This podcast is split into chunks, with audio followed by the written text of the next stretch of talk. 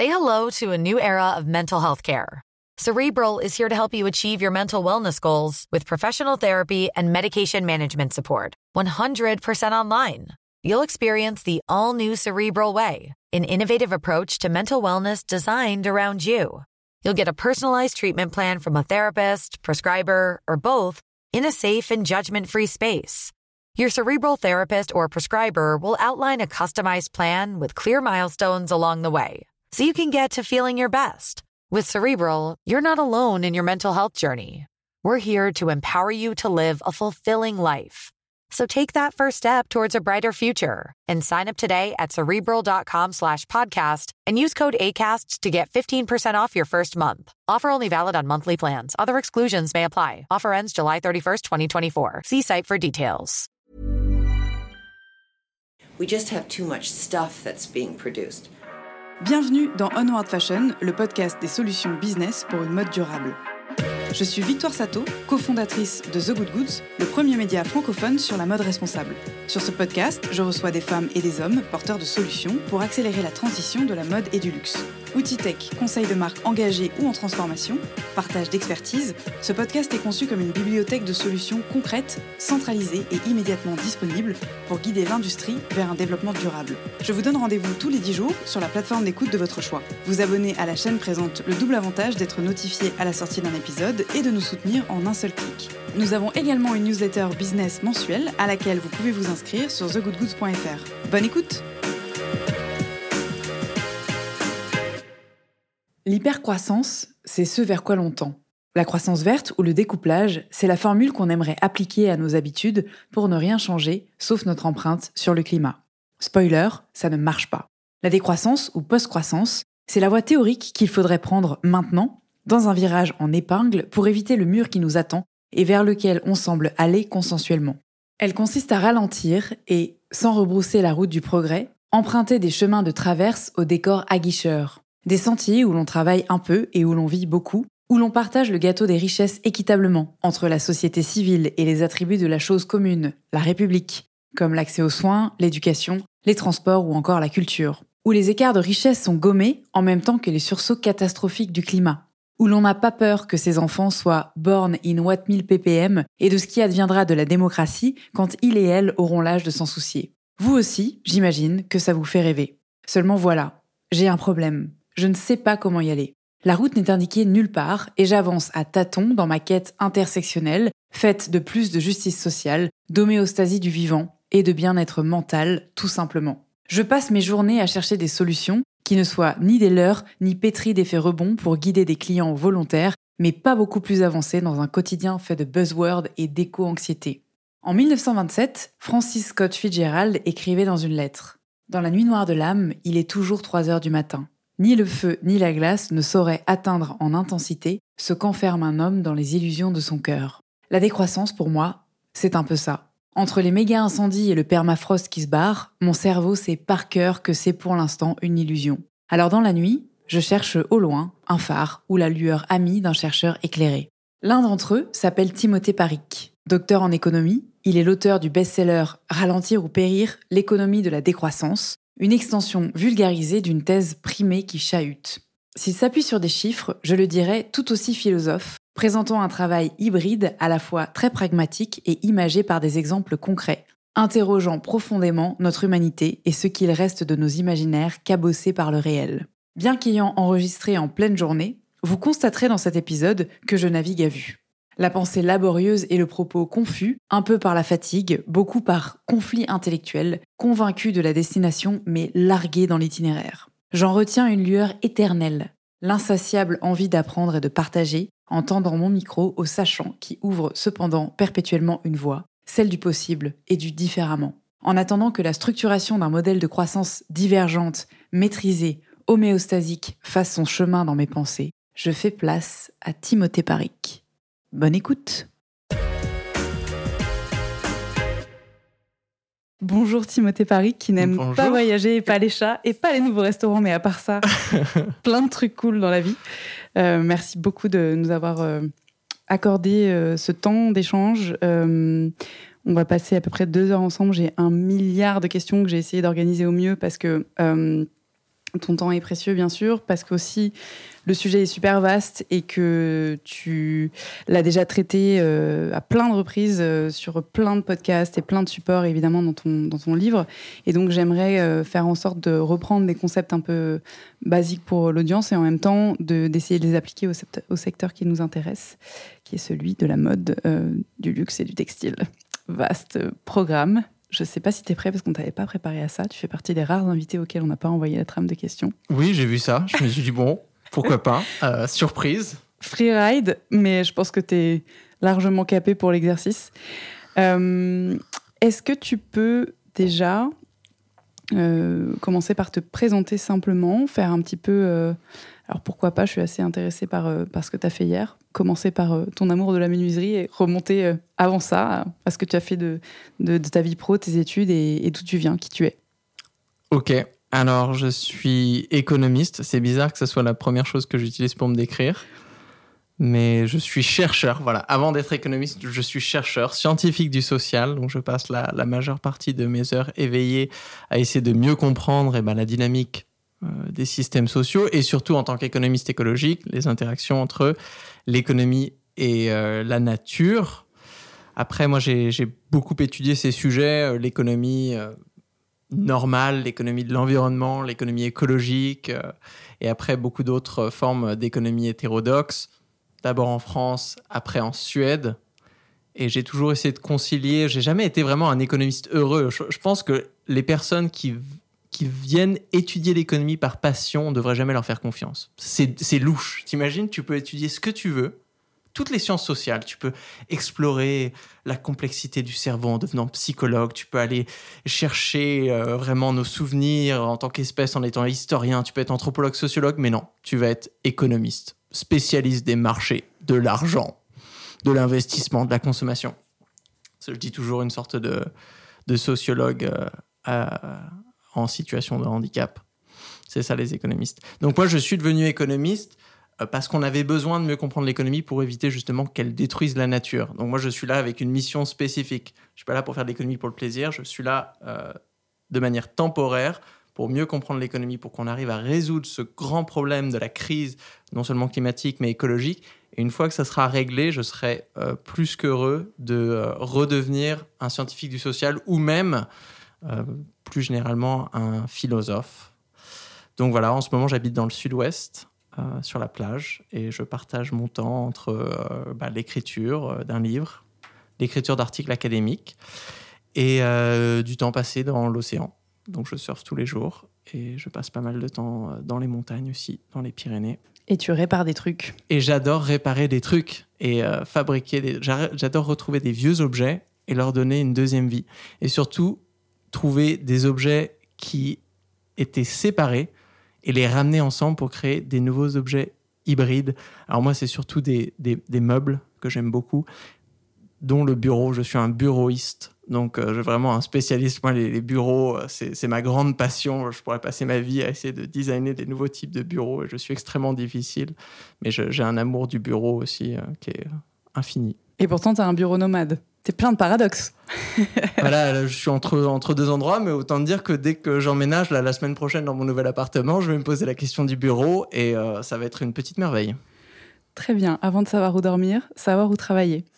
Est-ce que avant ça, tu peux, donc avant ce que tu nous expliquais au sujet de la raison pour laquelle tu as étudié l'économie, nous parler de la prise de conscience euh, comme euh, ce terme, enfin comment dire, générique est beaucoup employé, mais tu vois à quel moment tu euh, as réalisé qu'il y avait euh, un problème euh, à la fois avec le système économique et que la clé résidait dans l'économie elle-même?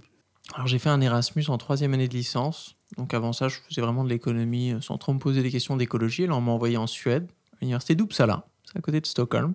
Et les Suédois étant pas mal en avance sur ces sujets, j'ai eu des cours euh, comme ça sur euh, ce qu'ils appellent la science de la soutenabilité, où on te fait un petit peu le, le BABA, la biodiversité, qu'est-ce que c'est, la science du climat. Et là, je me suis pris une claque monumentale. En gros, en tant qu'économiste, nous, on est là à essayer de se poser la question quand est-ce qu'une économie fonctionne bien, quoi, comme un joli petit moteur quand tu es mécanicien ou quelque chose comme ça. Et là, d'un coup, j'ai découvert que en arrière-plan de ces économies euh, qu'on essayait de faire fonctionner, il y avait un environnement naturel qui dysfonctionnait de plus en plus. Et, Et là, bien sûr, moi, j'ai connecté les deux pièces du puzzle. D'un côté, les biologistes me disent que les espèces s'effondrent, euh, les climatologues m'expliquent que le climat se réchauffe et se dérègle. D'un autre côté, moi, en tant qu'économiste, j'avais étudié les phénomènes d'inflation, d'investissement, euh, de croissance économique. Là, j'ai connecté, là, les deux pièces du puzzle se sont connectées d'un coup, tout.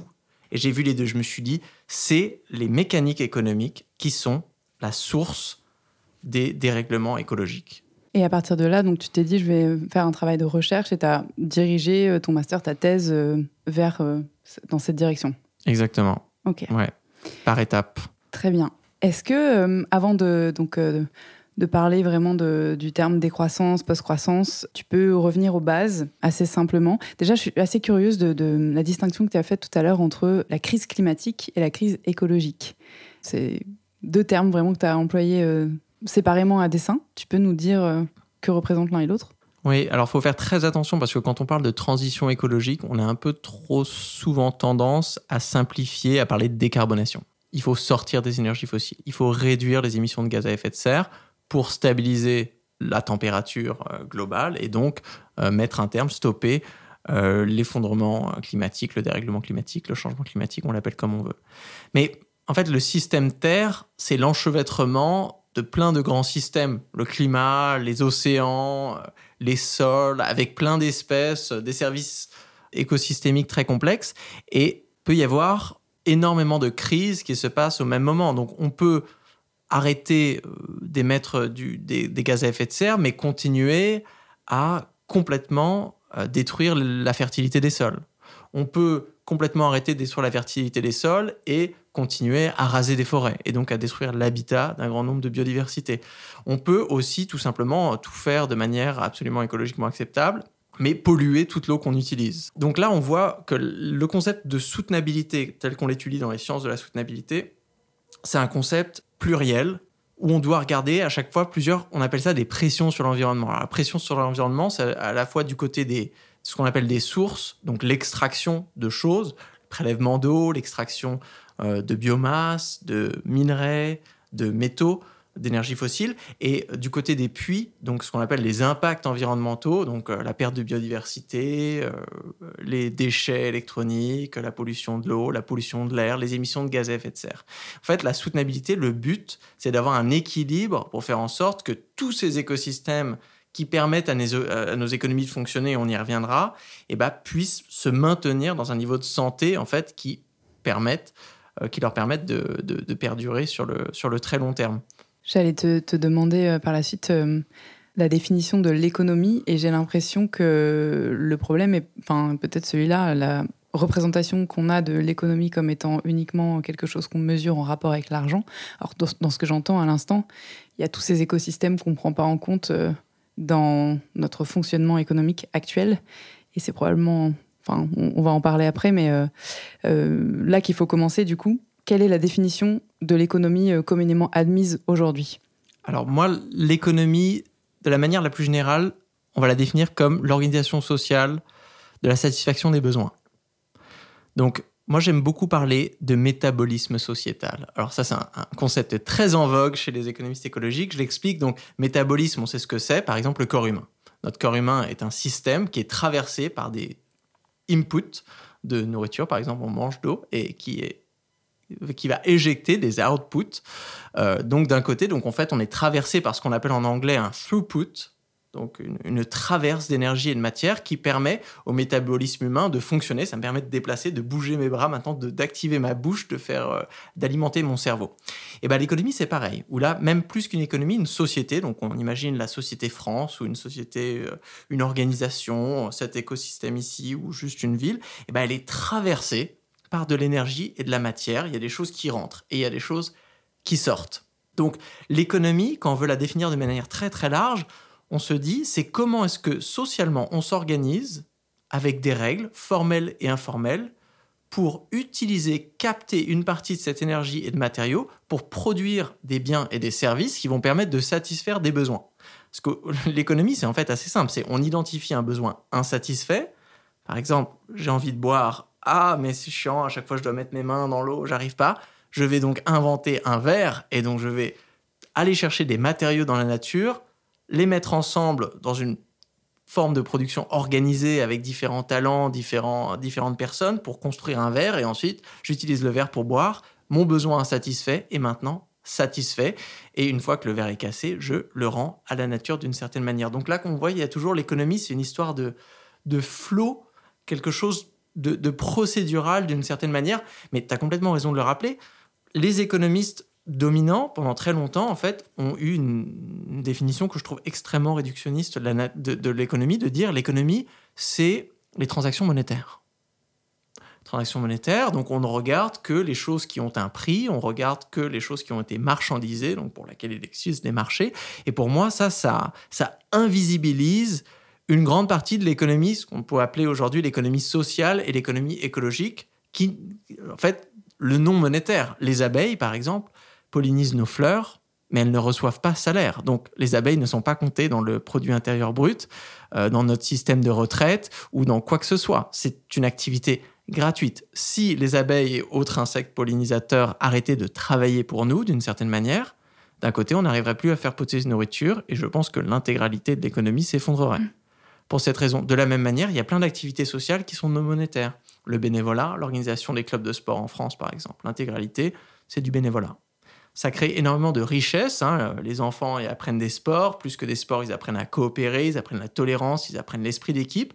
Ensuite, ces compétences, elles vont avoir énormément de valeur et bah, quand on va étudier, quand on entre dans la vie professionnelle. Donc, c'est une certaine formation. Une formation euh, non seulement pour être productif, mais aussi pour euh, vivre ensemble, pour avoir euh, une certaine convivialité, arriver à s'organiser politiquement. Mais ça, ça n'a pas de prix. Donc, les économistes, eux, la plupart du temps, ils donnent ça aux sociologues. Ça, c'est un espèce de gras culturalo-politique qu'on n'a pas étudié dans les sciences économiques parce que nous, on a affaire avec les euros. Moi, dans mon livre et dans ma carrière en tant qu'économiste dès le départ, j'ai refusé ce postulat ontologique de dire l'économie, c'est juste le mouvement des euros. Moi, ça, c'est la partie émergée de l'iceberg. Moi, je voulais étudier l'intégralité de l'économie de A à Z. Donc de cette ressource qui, avant même d'être ressource, est quelque chose qu'on ne peut pas appeler une ressource parce qu'on ne sait pas qu'elle existe.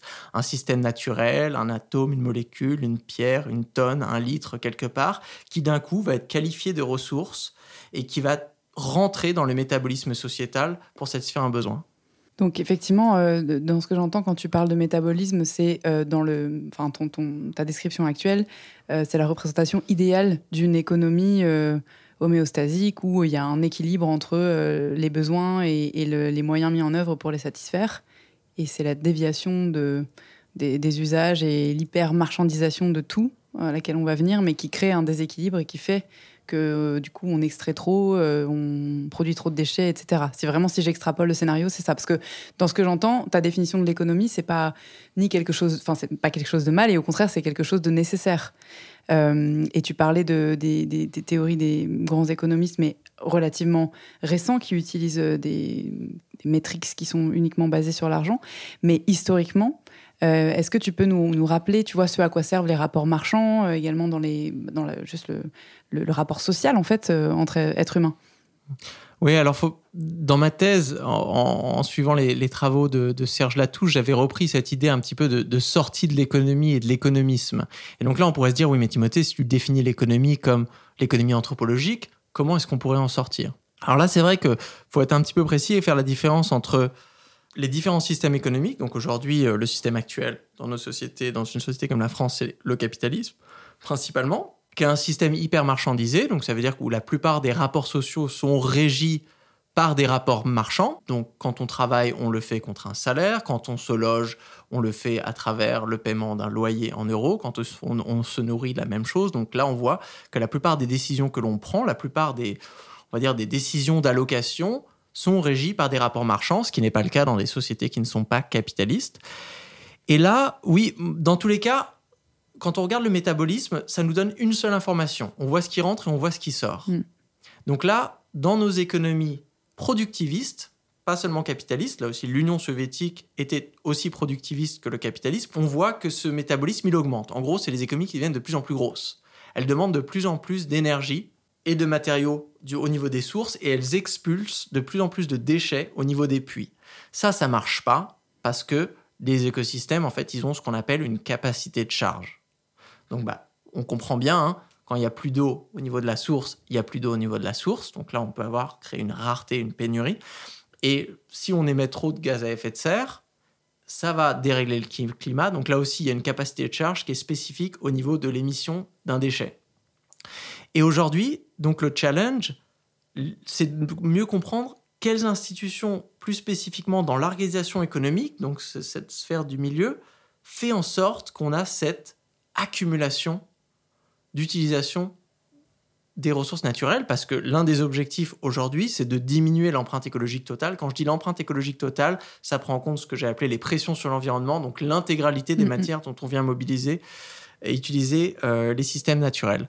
Donc là, le défi aujourd'hui, c'est de comprendre comment modifier l'organisation économique pour mettre l'économie au régime, c'est-à-dire rendre son métabolisme biophysique mhm. plus petit qu'il ne l'est aujourd'hui, parce que dans les pays à haut revenu, aujourd'hui, il n'est pas soutenable sur le long terme, parce qu'il vient dégrader justement la santé des écosystèmes. Et donc en ça, peut-être euh, redéfinir euh, les paramètres de mesure de ce qui est important, et notamment le PIB, dont je vais aussi te demander la définition, s'il te plaît. Alors le PIB, c'est un indicateur de comptabilité nationale qui a été inventé dans les années 1930. Il faut se remettre un petit peu dans le contexte hein, de son invention. Il hein. faut imaginer aux États-Unis, c'est la Grande Dépression, le gouvernement américain, il voit son économie en berne, il essaie d'intervenir. Mais à l'époque, avant les années 30, il n'y avait pas de concept d'économie. Ça, c'est marrant, ça, ça n'existait pas. On parlait d'un pays, les États-Unis. On parlait, je ne sais pas, de l'industrie de l'automobile on avait des chiffres précis sur le nombre de pneus, euh, le nombre d'ambulances, je ne sais pas, mais personne ne parlait de la taille de l'économie. Parce que c'était avant l'invention de la macroéconomie, qui a été inventée par John Maynard Keynes dans les années 30, et avant l'invention de la comptabilité nationale, donc qui est née aussi dans les années 30. Et donc Simon Kuznets, qui était un statisticien russe, euh, le gouvernement américain lui demande, bon, Simon, tu veux pas nous créer un indicateur pour nous dire si les interventions qu'on fait dans l'économie aujourd'hui pour la relancer fonctionne ou pas. Parce que nous, on ne sait pas. On fait des trucs, on fait des investissements, on change de trois des règles ici et là, mais on ne sait pas si ça marche. Et Simon Kuznets, il fait, bon, ok, je vais designer un espèce de thermomètre. Ultra simple. Un chiffre. Si ça monte, ça veut dire que c'est bon, c'est le pouls de l'économie, ça redémarre. Si ça bouge pas, ça veut dire que vos interventions, elles n'ont pas marché. Mais Simon Kuznets, le premier truc qu'il leur dit, parce que c'était quand même un... Il connaissait le PIB, il l'a designé, il fait attention, ça, ça marche qu'en temps de crise, cet indicateur.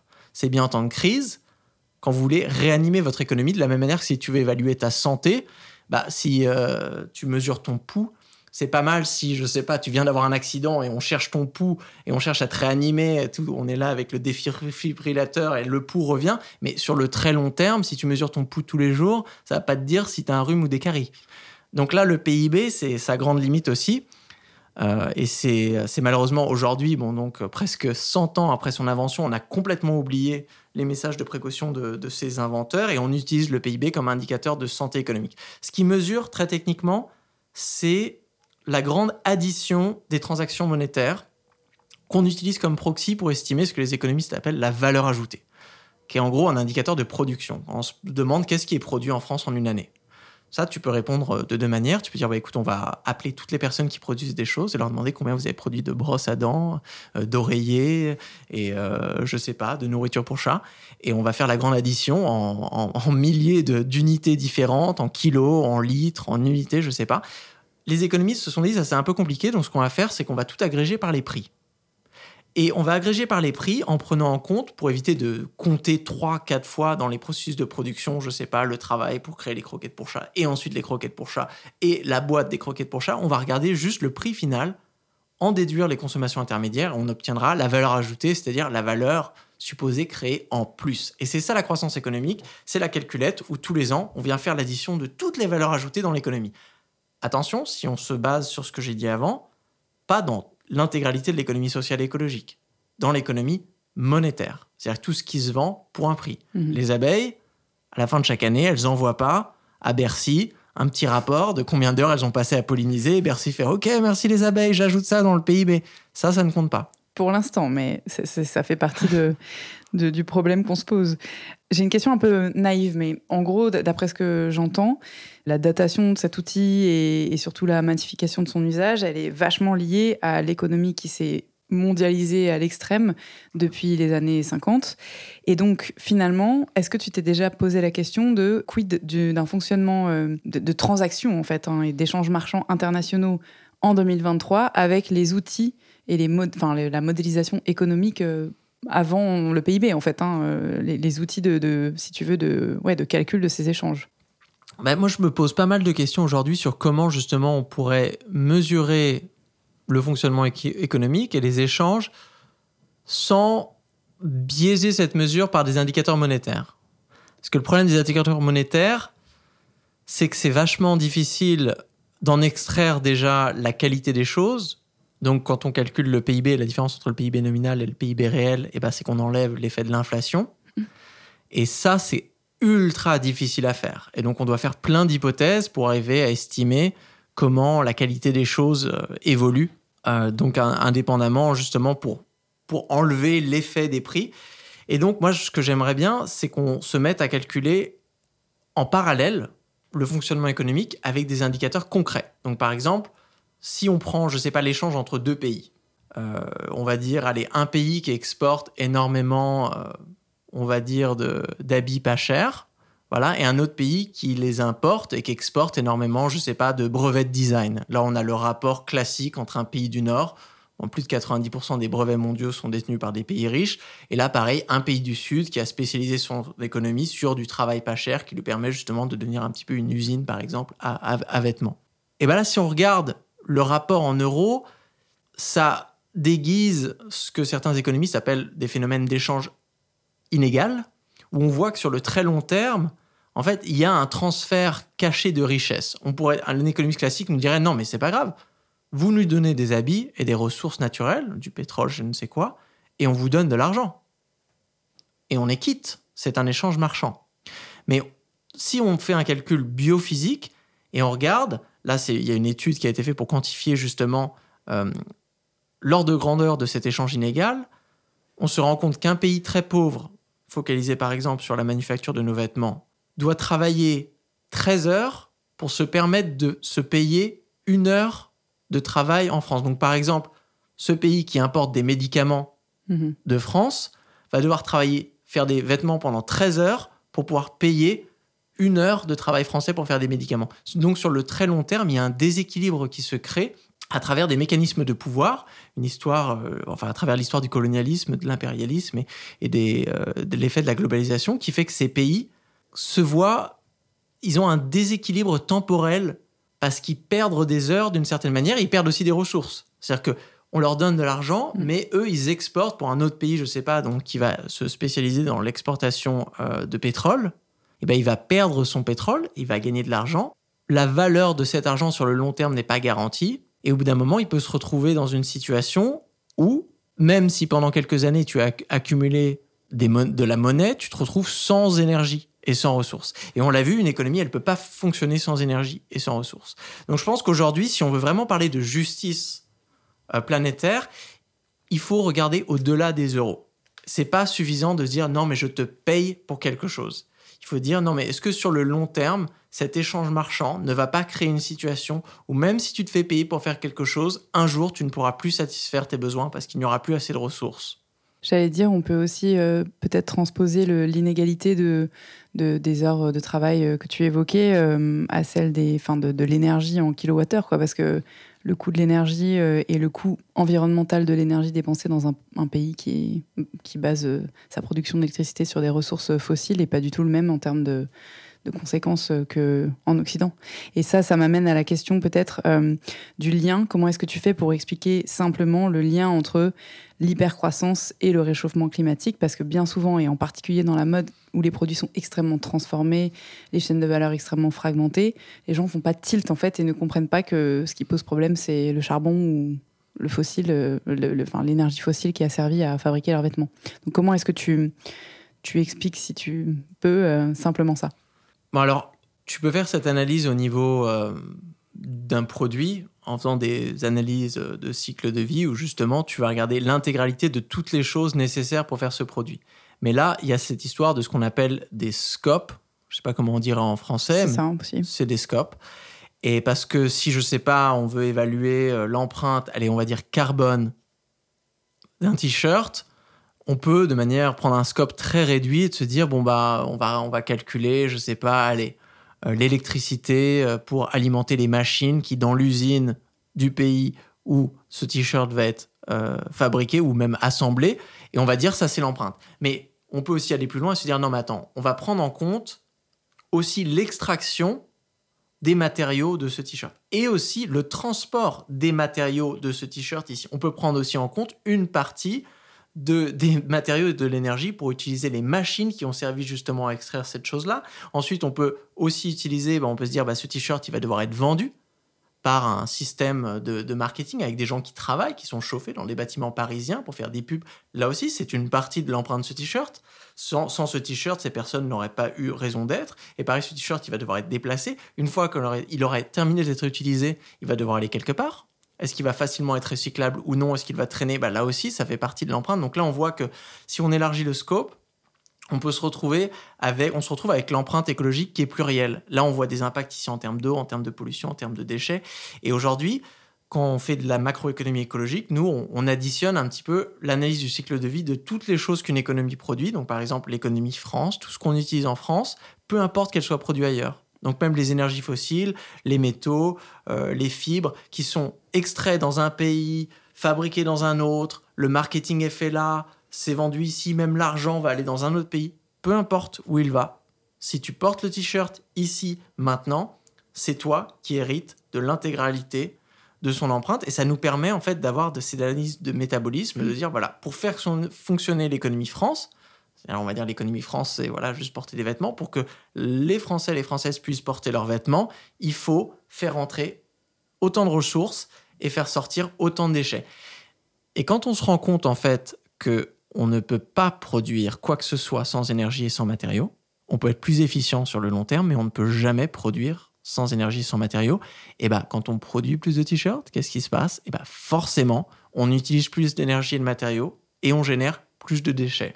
Donc cette hypercroissance qui est exponentielle, hein, il faut le rappeler parce que euh, l'exponentialité de la croissance, c'est-à-dire que si vous prenez un système d'une certaine taille, je ne sais pas, l'économie française, et que vous, lui, euh, vous la faites croître à 3% par an par exemple, elle va doubler en taille toutes les générations, donc toutes les 24 ans, ça va doubler. Mais elle va doubler dans sa taille actuelle. Donc euh, elle peut commencer en étant toute petite et ensuite plus grosse, ta ta ta. Et donc on a cette augmentation exponentielle qui va donc être se faire en parallèle d'une augmentation exponentielle ou plus ou moins en fonction de l'évolution de, l'efficience avec laquelle on utilise les ressources naturelles, et bah, des impacts sur l'environnement.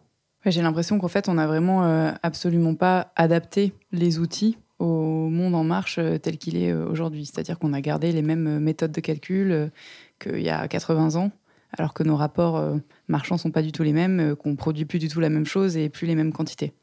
Est-ce que c'est ça, très simplement bah, Moi, je me pose la question parce que le PIB, donc, il a été internationalisé dans un, par les Nations Unies. Donc, c'est devenu en fait l'indicateur de tous les pays du monde dans les années 50. Il a été méthodologiquement updated plusieurs fois, dont la dernière fois en 2008. Donc c'est pas, on n'utilisait pas la méthode de calcul des années 30, ça a quand même été revu, mais on a quand même l'essence fondamentale de ce calcul qui dit l'économie, ça va être les transactions monétaires, qui n'a pas changé. Mm-hmm. Donc je pense que oui, c'est on, a un temps de retard et on, hérite d'une vision de l'économie qui est extrêmement simpliste, qui, qui date. Moi, moi c'est ça qui me choque à chaque fois, parce que quand on fait de l'histoire de la pensée économique, euh, bon, l'économie, ça, ça l'économie politique est née euh, au, à la fin du XVIIIe siècle. Elle a été mathématisée pour la première fois à la fin du XIXe siècle. Donc, c'est pas ultra vieux. Euh, quand même comparé à d'autres, je sais pas, à l'histoire de la philosophie, mais on, a gardé cette vision de l'économie qui était celle d'une poignée euh, de mecs, d'ailleurs, de l'époque, qui ont décidé de formaliser l'économie avec des hypothèses de travail un peu branlantes, on va dire. Genre aujourd'hui, on, si on devait recommencer de, avec les connaissances qu'on a du, climat, de la biodiversité, toutes ces choses, à l'époque on ne savait pas, eh ben on le ferait différemment. Mais aujourd'hui, on, a quand même assez bien socialisé ces définitions de l'économie, surtout à travers des générations enseigner l'économie de cette même manière, sans montrer bah, les différences, justement, l'économie féministe, l'économie autrichienne, mm-hmm. l'économie post-keynésienne, marxiste et écologique, ça on l'enseigne pas. Donc euh, moi je me retrouve souvent confronté à des, à des, à des économistes qui n'arrivent pas à penser au-delà euh, des euros. Et je, te donne un exemple parce que celui-là en ce moment on en parle beaucoup. Donc tout à l'heure on parlera de décroissance, donc comment faire ce grand régime de l'économie? souvent les gens ils disent oui mais comment est-ce qu'on va payer pour faire ça, pour faire la transition? Tu veux faire, allez, on va dire, euh, tu veux des pistes cyclables partout. Mais comment est-ce que tu vas payer? Ça, c'est vraiment une question d'économiste typique. Donc moi, je leur explique, non mais déjà, avant de se poser la question comment est-ce que tu vas payer, il faut se poser la question, est-ce qu'on a assez de ressources et d'énergie pour le faire? Parce que si tu veux construire des pistes cyclables, mais tu n'as pas de sable, t'as pas d'énergie, tu peux pas le faire, même si tu as tout l'argent du monde. C'est pas possible. Tu vas pas euh, prendre tes billets de 500 euros, les coller sur le sol et espérer que ça te fasse une piste cyclable. Ça marchera pas. Donc ça, c'est la première question. Donc la logique de la décroissance, moi, quand j'explique, de dire il va falloir ralentir certains secteurs, produire et consommer moins ici pour sauvegarder des ressources, pour se permettre de faire d'autres trucs. Donc par exemple, on construit moins de centres commerciaux et d'autoroutes pour justement garder des ressources pour faire des pistes cyclables ça, c'est une manière de penser qui prend en compte l'économie écologique des ressources naturelles, alors que les économistes me disent toujours non, mais euh, il, faut, il faut juste trouver l'argent. Donc il faut construire plus d'autoroutes et plus de parkings, ensuite taxer une partie de leurs revenus pour avoir l'argent de construire des pistes cyclables.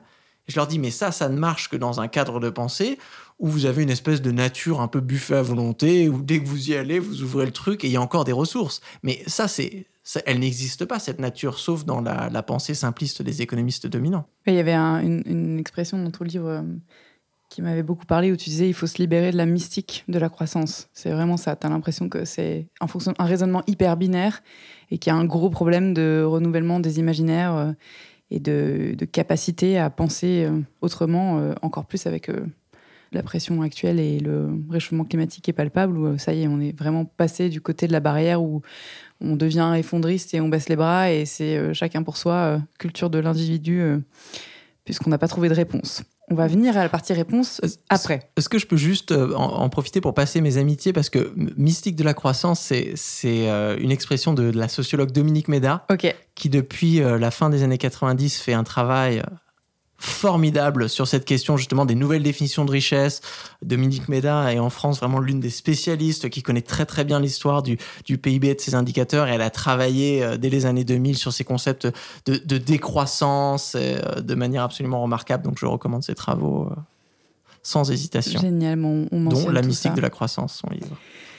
On mentionne tout ça dans les, dans les notes de l'épisode. Alors du coup, est-ce qu'on a un, un début d'idée de comment comptabiliser justement l'extra-financier. Euh, tu parlais tout à l'heure euh, donc de la valeur du travail des abeilles.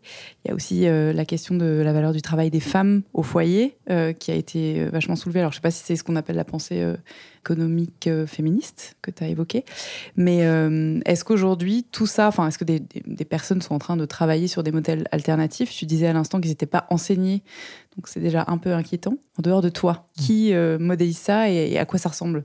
Alors ça ressemble Déjà oui, non, il y a, de plus en plus de, chercheurs qui travaillent sur ces sujets, qui, développent des, cadres qui permettent de... Malheureusement, on n'est on pas assez, je pense. J'aimerais bien que la plupart des économistes aujourd'hui euh, se forment et fassent des recherches sur ces sujets. Mais ça ressemblera à quoi? On peut imaginer par exemple ce podcast. Ce podcast est invisible dans l'économie actuelle. Il n'existe pas. Donc déjà, c'est un petit peu bizarre euh, que cette activité n'existe pas, parce qu'on admet que là, on, nous sommes en train de produire un épisode qui ensuite va être écouté par des gens. Et peut-être dans cette écoute, nous l'espérons, certains besoins insatisfaits, ici une recherche euh, de, de, réponses à certaines questions va se trouver euh, satisfaite. Et donc là, pour calculer un petit peu le métabolisme de cette activité, qu'est-ce qu'on viendrait calculer? Ben, On va calculer, euh, je ne sais pas, les, le nombre de, de, watts utilisés pour l'électricité pendant ces, ces, deux heures d'enregistrement. je ne sais pas, aussi les, les joules d'énergie utilisés pour ton transport pour venir. Le transport pour venir. On va le, le, temps de toutes les personnes qui ont participé ici de manière formelle ou informelle, salariées ou non salariées. Euh, ça peut être un temps de lecture, de réflexion, de préparation. Les personnes aussi qui ont permis à cet endroit d'exister, faciliter euh, la, la gentille personne à l'accueil qui, qui m'a guidé. Toutes ces choses-là, ça devient des facteurs de production. Et là, on se pose la question, ok, ça c'est tous ces facteurs de production qui vont mener à la création d'une valeur ajoutée. Et là, c'est un petit peu compliqué parce qu'on se dit, ah ok, mais la valeur ajoutée, comment on la mesure? Alors pour moi, on n'a pas besoin de la mesurer en euros. La valeur ajoutée et la notion de valeur, qui est la valeur clé des sciences économiques, elle peut se mesurer simplement en capacité de satisfaction d'un besoin. Donc la raison d'être un petit peu du podcast, on va dire ici, c'est elle se base sur l'identification d'un besoin insatisfait et à travers votre activité, à tous, vous allez venir satisfaire ce besoin. Si vous arrivez à satisfaire ce besoin, c'est-à-dire que vous avez créé une valeur ajoutée. Et donc, on voit bien que le métrique de cette valeur ajoutée, elle dépend du besoin qu'on va venir satisfaire. Si je ne sais pas, votre besoin insatisfait, c'est qu'il y a des gens en France qui n'ont pas accès euh, à des soins dentaires suffisants parce que peut-être ils habitent dans la rue, ils n'ont pas, euh, où il y a des, là vous allez, votre mission et donc votre valeur ajoutée, elle va être définie en qualité de soins dentaires pour ces personnes qui n'ont pas accès à des soins dentaires. Bon, Mhm. c'est pas le cas pour nous. Donc nous, il va falloir qu'on trouve une autre métrique. Peut-être, euh, voilà, en termes de connaissances ou je ne sais pas. Donc chaque activité va trouver sa propre métrique et je ne pense pas qu'on ait besoin à ce niveau d'agréger. Donc ça, c'est le futur, je pense, de, de, de la performance économique et même des définitions de la valeur. Ça sera un petit peu comme un écosystème avec des niveaux différents et des secteurs qui viendront identifier leur valeur ajoutée avec des métriques différentes. Et je ne pense pas qu'on ait besoin de comparer l'activité des dentistes avec l'activité des podcasts ici pour se demander voilà quel secteur est en croissance. Ça, ça fait partie peut-être d'une vision aussi très productiviste de l'économie où on veut faire en sorte que tout soit mesurable justement pour maximiser un petit peu la croissance de ces choses-là. Nous, ce qui nous importe un peu dans une logique plutôt euh, d'économie stationnaire, de post-croissance, d'économie écologique, c'est de se dire on veut faire en sorte de maximiser le bien-être, donc la valeur ajoutée, donc la satisfaction des besoins insatisfaits, tout en minimisant l'utilisation des ressources naturelles. Et on pourrait dire du travail humain. Donc ça, c'est le facteur d'apport parce que l'un des objectifs de l'économie, alors je, répète toujours ça, ça, ça continue de choquer, moi je comprends pas en quoi c'est choquant, l'objectif de l'économie, c'est d'organiser sa propre disparition, la réduction du temps de travail, c'est-à-dire qu'une économie qui fonctionne, Mhm. c'est l'économie où on arrive à mobiliser l'intelligence collective et chaque, chaque année être de plus en plus efficient pour que satisfaire ce besoin avant, on avait besoin de travailler à 10-15 pour le faire, et d'un coup, on a besoin de moins travailler pour se faire. Donc, on libère des heures de temps libre qui deviennent disponibles pour faire d'autres choses. Il y avait une, citation euh, en ce sens que j'avais notée également. Je pense que j'ai beaucoup marqué une page sur deux du livre, mais j'allais te poser la question de, euh, en fait, comment cette, cette course à la croissance conditionne nos comportements en tant que consommateur, presque avec un, enfin, dans, des automatismes hein, euh, dont on n'a pas conscience, cette euh, rat race euh, qui nous pousse à avoir euh, de plus en plus d'achats, de faire des crédits pour ces achats, euh, de perdre sa vie à la gagner. Et donc, euh, Ouais, la question c'était est-ce que vraiment ça, ça nous rend heureux? Est-ce que ça a été démontré scientifiquement que euh, la croissance et la quête perpétuelle de biens matériels euh, rend heureux ou non les gens? Et tu disais les gens achètent davantage, mais souvent pour des mauvaises raisons, et toujours au dépend d'un temps libre qui doit être sacrifié pour maintenir le pouvoir d'achat. Avec euh, mention du paradoxe, je sais pas comment on prononce, Easterlin. C'est sterling, ouais. Can you explain? Oui, alors, alors déjà, ça, c'est une, un- une petite expérience de pensée intéressante. Donc, aujourd'hui, dans une société capitaliste, ceux qui nous écoutent, j'imagine, euh, travaillent contre un salaire. Donc, je vous invite à calculer votre salaire horaire et à calculer le prix d'achat d'un objet en fonction d'heures de travail que vous allez devoir donner. Donc euh, voilà, si vous êtes au SMIC et vous euh, gagnez voilà un peu moins d'une quinzaine d'euros de, l'heure et que vous voulez vous acheter voilà un livre qui va coûter ce prix-là, ce livre va vous coûter une heure de vie, une heure que vous allez vo- devoir dédier à une tâche que vous n'aurez pas décidée de manière autonome pour pouvoir avoir le pouvoir d'achat pour vous permettre d'acheter quelque chose. Déjà, quand on fait ce calcul, on se rend compte que l'économie sociale, elle est limitée par une finitude inéchappable, c'est les 24 heures de la journée. On ne peut pas travailler plus de 24 heures par jour. Et donc, si je vous dis, bon, bah, trop bien, vous pouvez euh, vous acheter une Ferrari, mais ça va vous demander de travailler pendant 15 ans pour vous la payer, on, on se rend compte du véritable prix anthropologique de cette chose. Mhm. C'est-à-dire que ça veut dire que pendant 15 ans, vous allez devoir sacrifier l'autonomie sur votre temps personnel pour vous permettre justement d'avoir ces euros pour acheter quelque chose. Alors après, le paradoxe d'Esterlin, donc, qui a été découvert par Richard Esterlin dans les années 70, qui avait fait une étude quantitative pour voir qu'est-ce qui se passe sur le long terme sur l'évolution entre le PIB par habitant et le bien-être. Donc à l'époque, c'était une étude sur le bonheur subjectif, donc euh, les questionnaires, est-ce que vous êtes heureux sur une échelle de 0 à 10 Et il s'était rendu compte, Richard, que euh, à partir d'un certain niveau de PIB par habitant, eh ben, la corrélation s'annule. C'est-à-dire qu'au début, un pays très pauvre va augmenter son PIB, il va voir ses taux de bonheur augmenter, mais au bout d'un certain moment, on, appelle, on atteint un, un plateau, c'est le point des sterling, où tu peux continuer à faire augmenter la croissance de ton pays, bah, le bonheur va pas forcément suivre. Et ça, c'est lié à quoi? Donc, il y a beaucoup de gens qui ont essayé de, de, proposer des explications. Moi, l'une de mes explications favorites, elle est liée à ce qu'on appelle la consommation positionnelle. Alors, dans nos sociétés, on comprend quand même que les choses que l'on consomme, c'est pas juste pour satisfaire des besoins directement. Par exemple, les vêtements que j'achète, c'est pas juste pour me protéger du froid, euh, de la pluie et des choses comme ça. Non, je véhicule une certaine identité. Euh, j'essaye aussi euh, d'assouvir des désirs personnels. J'utilise un petit peu cet achat pour atteindre d'autres objectifs qui vont bien au-delà de, de mon slip et mes chaussettes. Et donc, ces objectifs sont liés bien sûr aux autres. Donc la mode, hein, c'est un, bel effet, un, exemple parfait de bien positionnel. C'est-à-dire que, je sais pas, un, t-shirt voilà, d'une marque très chère, si tout le monde l'avait chez soi, il n'aurait pas la même valeur. Pareil, si une Ferrari, si on avait tous une Ferrari à la maison, bah, en fait, la Ferrari ne serait plus une Ferrari, serait devenue une Twingo.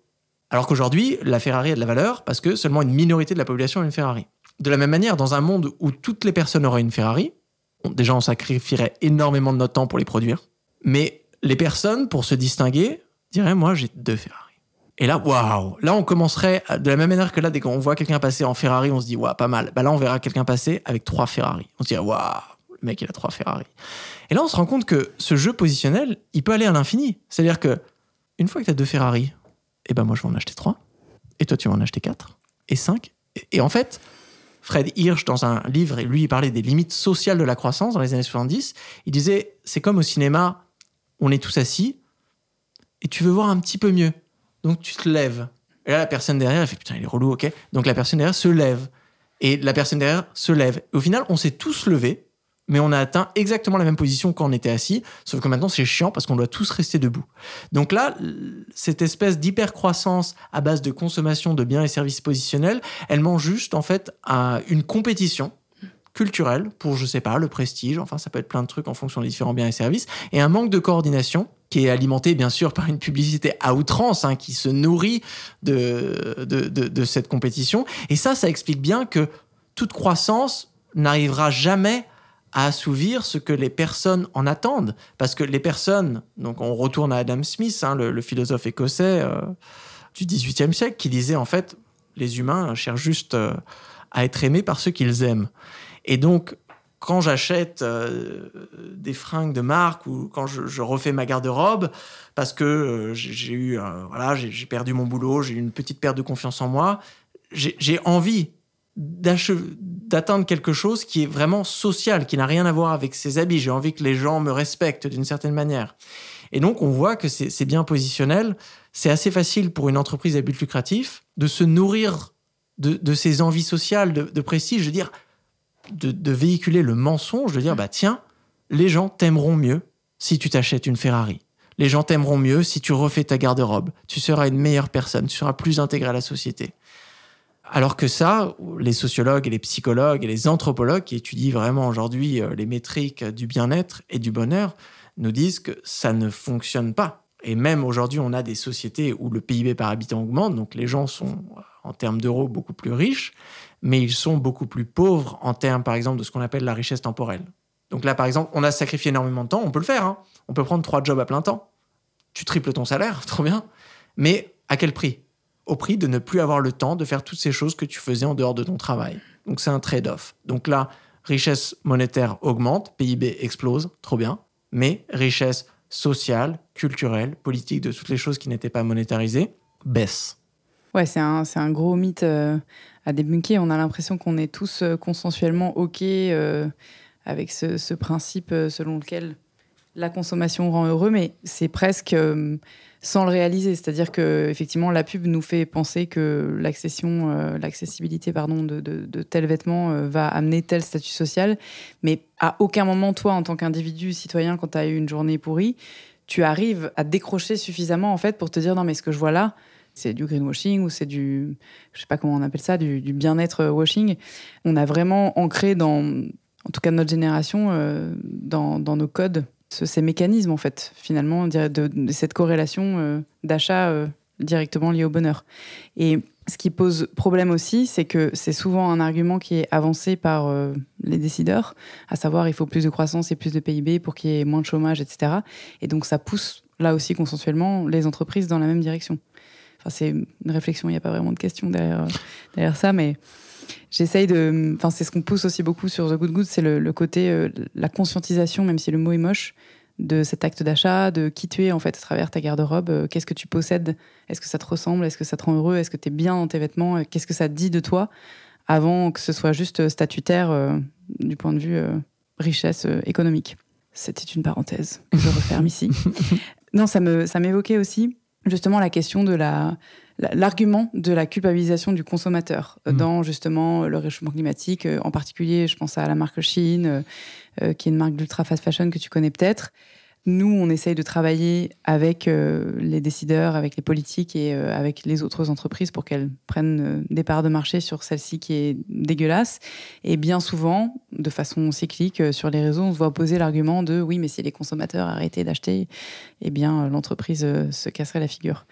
Et euh, est-ce que ça, tu peux, enfin pareil, euh, le débunker euh, Et est-ce qu'on est d'accord que c'est globalement l'origine du mal et dans les entreprises et dans le marketing à outrance et la culture de ce culte capitaliste Oui. Alors moi, dans ma définition de la décroissance, je commence toujours par, je dis toujours production et consommation dans ce sens-là, parce que je pense que la la production aujourd'hui dans une entreprise capitaliste où les entreprises ont beaucoup plus de pouvoir que les consommateurs. Ouais eh ben, c'est plus, si on veut changer les habitudes économiques en général, la production, l'organisation de la production va avoir beaucoup plus d'impact que l'organisation de la consommation. Donc, par exemple, dans ce trajet personnel, de se dire, bon, bah voilà, maintenant, moi, je, je vais juste complètement changer mes habitudes de consommation, tu vas recevoir un matraquage publicitaire qui te dit exactement le contraire. Donc, toi, tu essaies de moins consommer, par exemple, tu es dans une optique de simplicité volontaire, de sobriété heureuse, de minimalisme. Et les milliers de publicités que tu vois chaque jour te disent le contraire. Te disent tu as tort. Ce que tu fais là, tu vas prendre du retard. Les gens ne vont plus t'aimer. Euh, donc c'est terrible parce que tu nages contre le courant. Ensuite, tu vas nager contre un courant économique. Donc tu vas te rendre compte que nous nous sommes habitués à une économie linéaire où la production de biens et services, et la mode en est l'exemple parfait, n'a pu se faire à des prix aussi bas que par l'exploitation injuste mhm. de la nature et de personnes vulnérables, en France et ailleurs, surtout ailleurs. Et donc euh, aujourd'hui, si on veut avoir une production économique qui ait une véritable valeur ajoutée, qui soit juste, bah bien sûr, c'est à des prix qui paraissent discriminatoires aujourd'hui pour des personnes euh, qui sont en bas de l'échelle des revenus, qui ne pourront pas se permettre d'avoir accès à cette mode éco-responsable. Donc là aussi, c'est un autre euh, un autre, on va dire, euh, une petite cascade que notre saumon éco-responsable va devoir traverser aujourd'hui pour arriver à changer en tant que consommateur. Pareil, ça dépend où tu habites. À un endroit, ça, va peut-être te demander d'aller très très loin pour pouvoir trouver quelque chose. Alors que, voilà, si on se dit tout simplement au, niveau de la production, une marque, une grande marque, surtout une marque en situation de quasi-monopole sur un marché, se dit, bah, moi j'arrête de produire ça, bah, ce truc arrête d'être produit. Alors que si un, consommateur dit moi j'arrête de consommer ça, il faut qu'il y ait une majorité des consommateurs qui le décident, que ça soit organisé. Ensuite, il faut que la marque, au lieu de dire ah ouais, vous voulez pas consommer ça, bah, moi je vais faire des soldes et je vais vous vendre tellement peu cher et je vais vous matraquer de publicité tellement fort que vous allez vouloir l'acheter. Il faut que la marque elle accepte ok, moi j'entends que mes consommateurs ne consomment plus cette chose-là et donc je décide d'arrêter de la produire. Donc oui, non, moi j'ai tendance à dire qu'aujourd'hui, il faut qu'on qu'on démocratise l'organisation de la production pour justement arriver à identifier les biens et services qu'il va falloir arrêter de produire. Ça, ça s'appelle du renoncement productif. Et se dire que certaines conditions de production euh, ne devraient pas être acceptées. Certains salaires ne devraient pas être acceptés. Donc aujourd'hui, des entreprises qui sont encore dans ce système euh, qui exploitent une main-d'œuvre sous-payée et des écosystèmes ignoré, ça devrait simplement être rendu illégal et s'arrêter. Et on ne devrait pas attendre que les consommateurs arrêtent d'acheter ça. De la même manière, quand tu vas à la boulangerie, euh, on te demande pas, enfin tu regardes pas, est-ce que je prends quoi? Croissant, euh, pain au chocolat ou héroïne? Euh, Non, nous avons l'héroïne est illégale, tu peux pas l'acheter dans ta boulangerie. Nous avons coupé la production de l'héroïne de cette manière, de la même manière que je pense que la prochaine génération, quand ils apprendront euh, qu'on achetait des vêtements qui étaient fabriqués dans des conditions absolument inhumaines, à un coût écologique absolument exorbitant, ils auront la même réaction que nous quand on regarde des films où on voit des gens fumer dans les avions. On se dit, franchement, c'est archaïque. Donc là, c'est pareil, il faut vraiment travailler sur comment collectivement on arrive à se mettre d'accord pour arrêter de produire de cette manière. Et ça révèle une autre euh, faille du système qui est celle, euh, en fait, euh, selon laquelle le, tout repose finalement, cette hypercroissance sur les inégalités sociales et l'exploitation d'une majorité d'habitants dans le monde, en fait. Et ça, c'est illustré dans ton livre, à un moment donné, je crois, tu disais que hum, tu prenais l'exemple de les mines de cobalt pour les téléphones en disant si, euh, si c'était dans votre jardin et que vos enfants devaient y aller pour le prochain iPhone que vous achetez, vous réfléchiriez euh, à deux fois. Mais finalement, ce système est sous-tendu par ça. On ne pourrait pas faire autrement que d'avoir cette main-d'œuvre très peu chère et ces ressources qu'on considère gratuites. Ah, c'est ça. Donc je pense qu'aujourd'hui, si vraiment, dans cette expérience de pensée, on devait mettre, c'est-à-dire payer le prix véritable et là, dans ce cas, pour payer le prix véritable, il faudrait envoyer ses, propres enfants aller chercher avec leurs petites mains le cobalt au fond de la mine. Je ne pense pas que la plupart des parents accepteraient. Ils préféraient se dire, vous savez quoi, moi je préfère que mes enfants euh, jouent dans le jardin euh, plutôt que de venir euh, de, de, cobalt, quitte à ne changer de téléphone que tous les 10 ans, avoir un téléphone plus simple, ou même, je pense, quitte à ne pas avoir un téléphone ultra développé avec cinq caméras ou quoi. Si vraiment la décision était entre les deux, je pense que la plupart des personnes feraient cette décision. Et donc aujourd'hui, il faut arriver à, à créer... C'est ça qui est très compliqué euh, dans la science de la soutenabilité, c'est qu'on a besoin d'une éthique planétaire. Mm. Donc ça, c'est ultra compliqué de se dire les choses que je consomme aujourd'hui, ils vont avoir un impact sur la vie de personnes que je n'ai pas connues, que je connais pas, que je ne connaîtrai jamais ces personnes, des humains, des non-humains, des personnes aujourd'hui, des personnes dans le futur. Et donc on a besoin de, développer cette espèce de sympathie intergénérationnelle, une sympathie interespèce aussi. Donc ça, euh, les personnes qui parlent de, consommation de, viande le, font très bien. Je, je, pense que là aussi, si toutes les personnes qui mangent de la viande, on devait nous-mêmes aller euh, traîner, aller chercher un, agneau, je sais pas si vous, voyez à quoi ça ressemble un agneau, mais un agneau, euh, voilà, lui faire un petit câlin, euh, le voler à sa mère et aller l'égorger pour le transformer en nugget ou je ne sais quoi. Bon, là, je pense que d'un jour à l'autre, on, devrait, on, deviendrait tous végétariens, mais on se permet de continuer à vivre de cette manière dans le déni. Mmh. Parce que justement, on force d'ailleurs les personnes les plus vulnérables de cette société à travailler dans des abattoirs, on les force parce qu'ils sont dans une situation, encore une fois, où ils ont absolument besoin d'avoir accès à un pouvoir d'achat pour pouvoir payer leur accès à la nourriture, au logement, parce qu'on a marchandisé toutes ces choses-là. Donc là, c'est encore l'un des résultats euh, d'un capitalisme à croissance inégale. Donc aujourd'hui, en expérience de pensée, il faut qu'on arrive à penser le renoncement productif et la déconsommation dans un monde où l'on projette vraiment des, conséquences en termes de bien-être et de soutenabilité de toutes les choses que l'on utilise euh, au fil de toute leur chaîne. Ça, c'est difficile, mais en même temps, est-ce que ça serait pas une étape est-ce que ce serait pas ça le progrès économique? Moi, c'est la question que je me pose. De la même manière que voilà, à un moment donné, on a inventé les droits de l'homme, à un moment donné, on a inventé la sécurité sociale. Est-ce que ça serait pas voilà l'une des grandes inventions du, du 21e siècle de développer ce cadre éthique où l'on arrive à l'échelle d'une planète, par exemple, de limiter notre utilisation euh, d'énergie fossile à travers des grands mécanismes de solidarité, de la même manière que quand on voit qu'il y a eu un, tremblement de terre au Maroc, eh ben, on, voit vraiment une belle solidarité humaine qui se déclare. Est-ce qu'on ne pourrait pas imaginer cette même solidarité pour éviter une catastrophe mmh. future qui serait bien pire qu'un simple tremblement de terre dans, un pays? Oui, ouais, c'est plutôt la carotte que le bâton. Euh, mais qu'est-ce que tu réponds du coup à quelqu'un qui t'oppose euh, l'argument de, l'hypothèse du ruissellement et le fait que, bah, au contraire, plus le luxe fait des profits et meilleur c'est pour leur euh, redistribution? Bah, alors ça, c'est assez facile de voir qu'empiriquement, ça marche pas. Hein. Scientifiquement, les gens qui défendent le ruissellement, autant dire qu'ils évitent les universités. Ou ça, c'est des discours politiques. C'est un petit peu comme la croissance verte.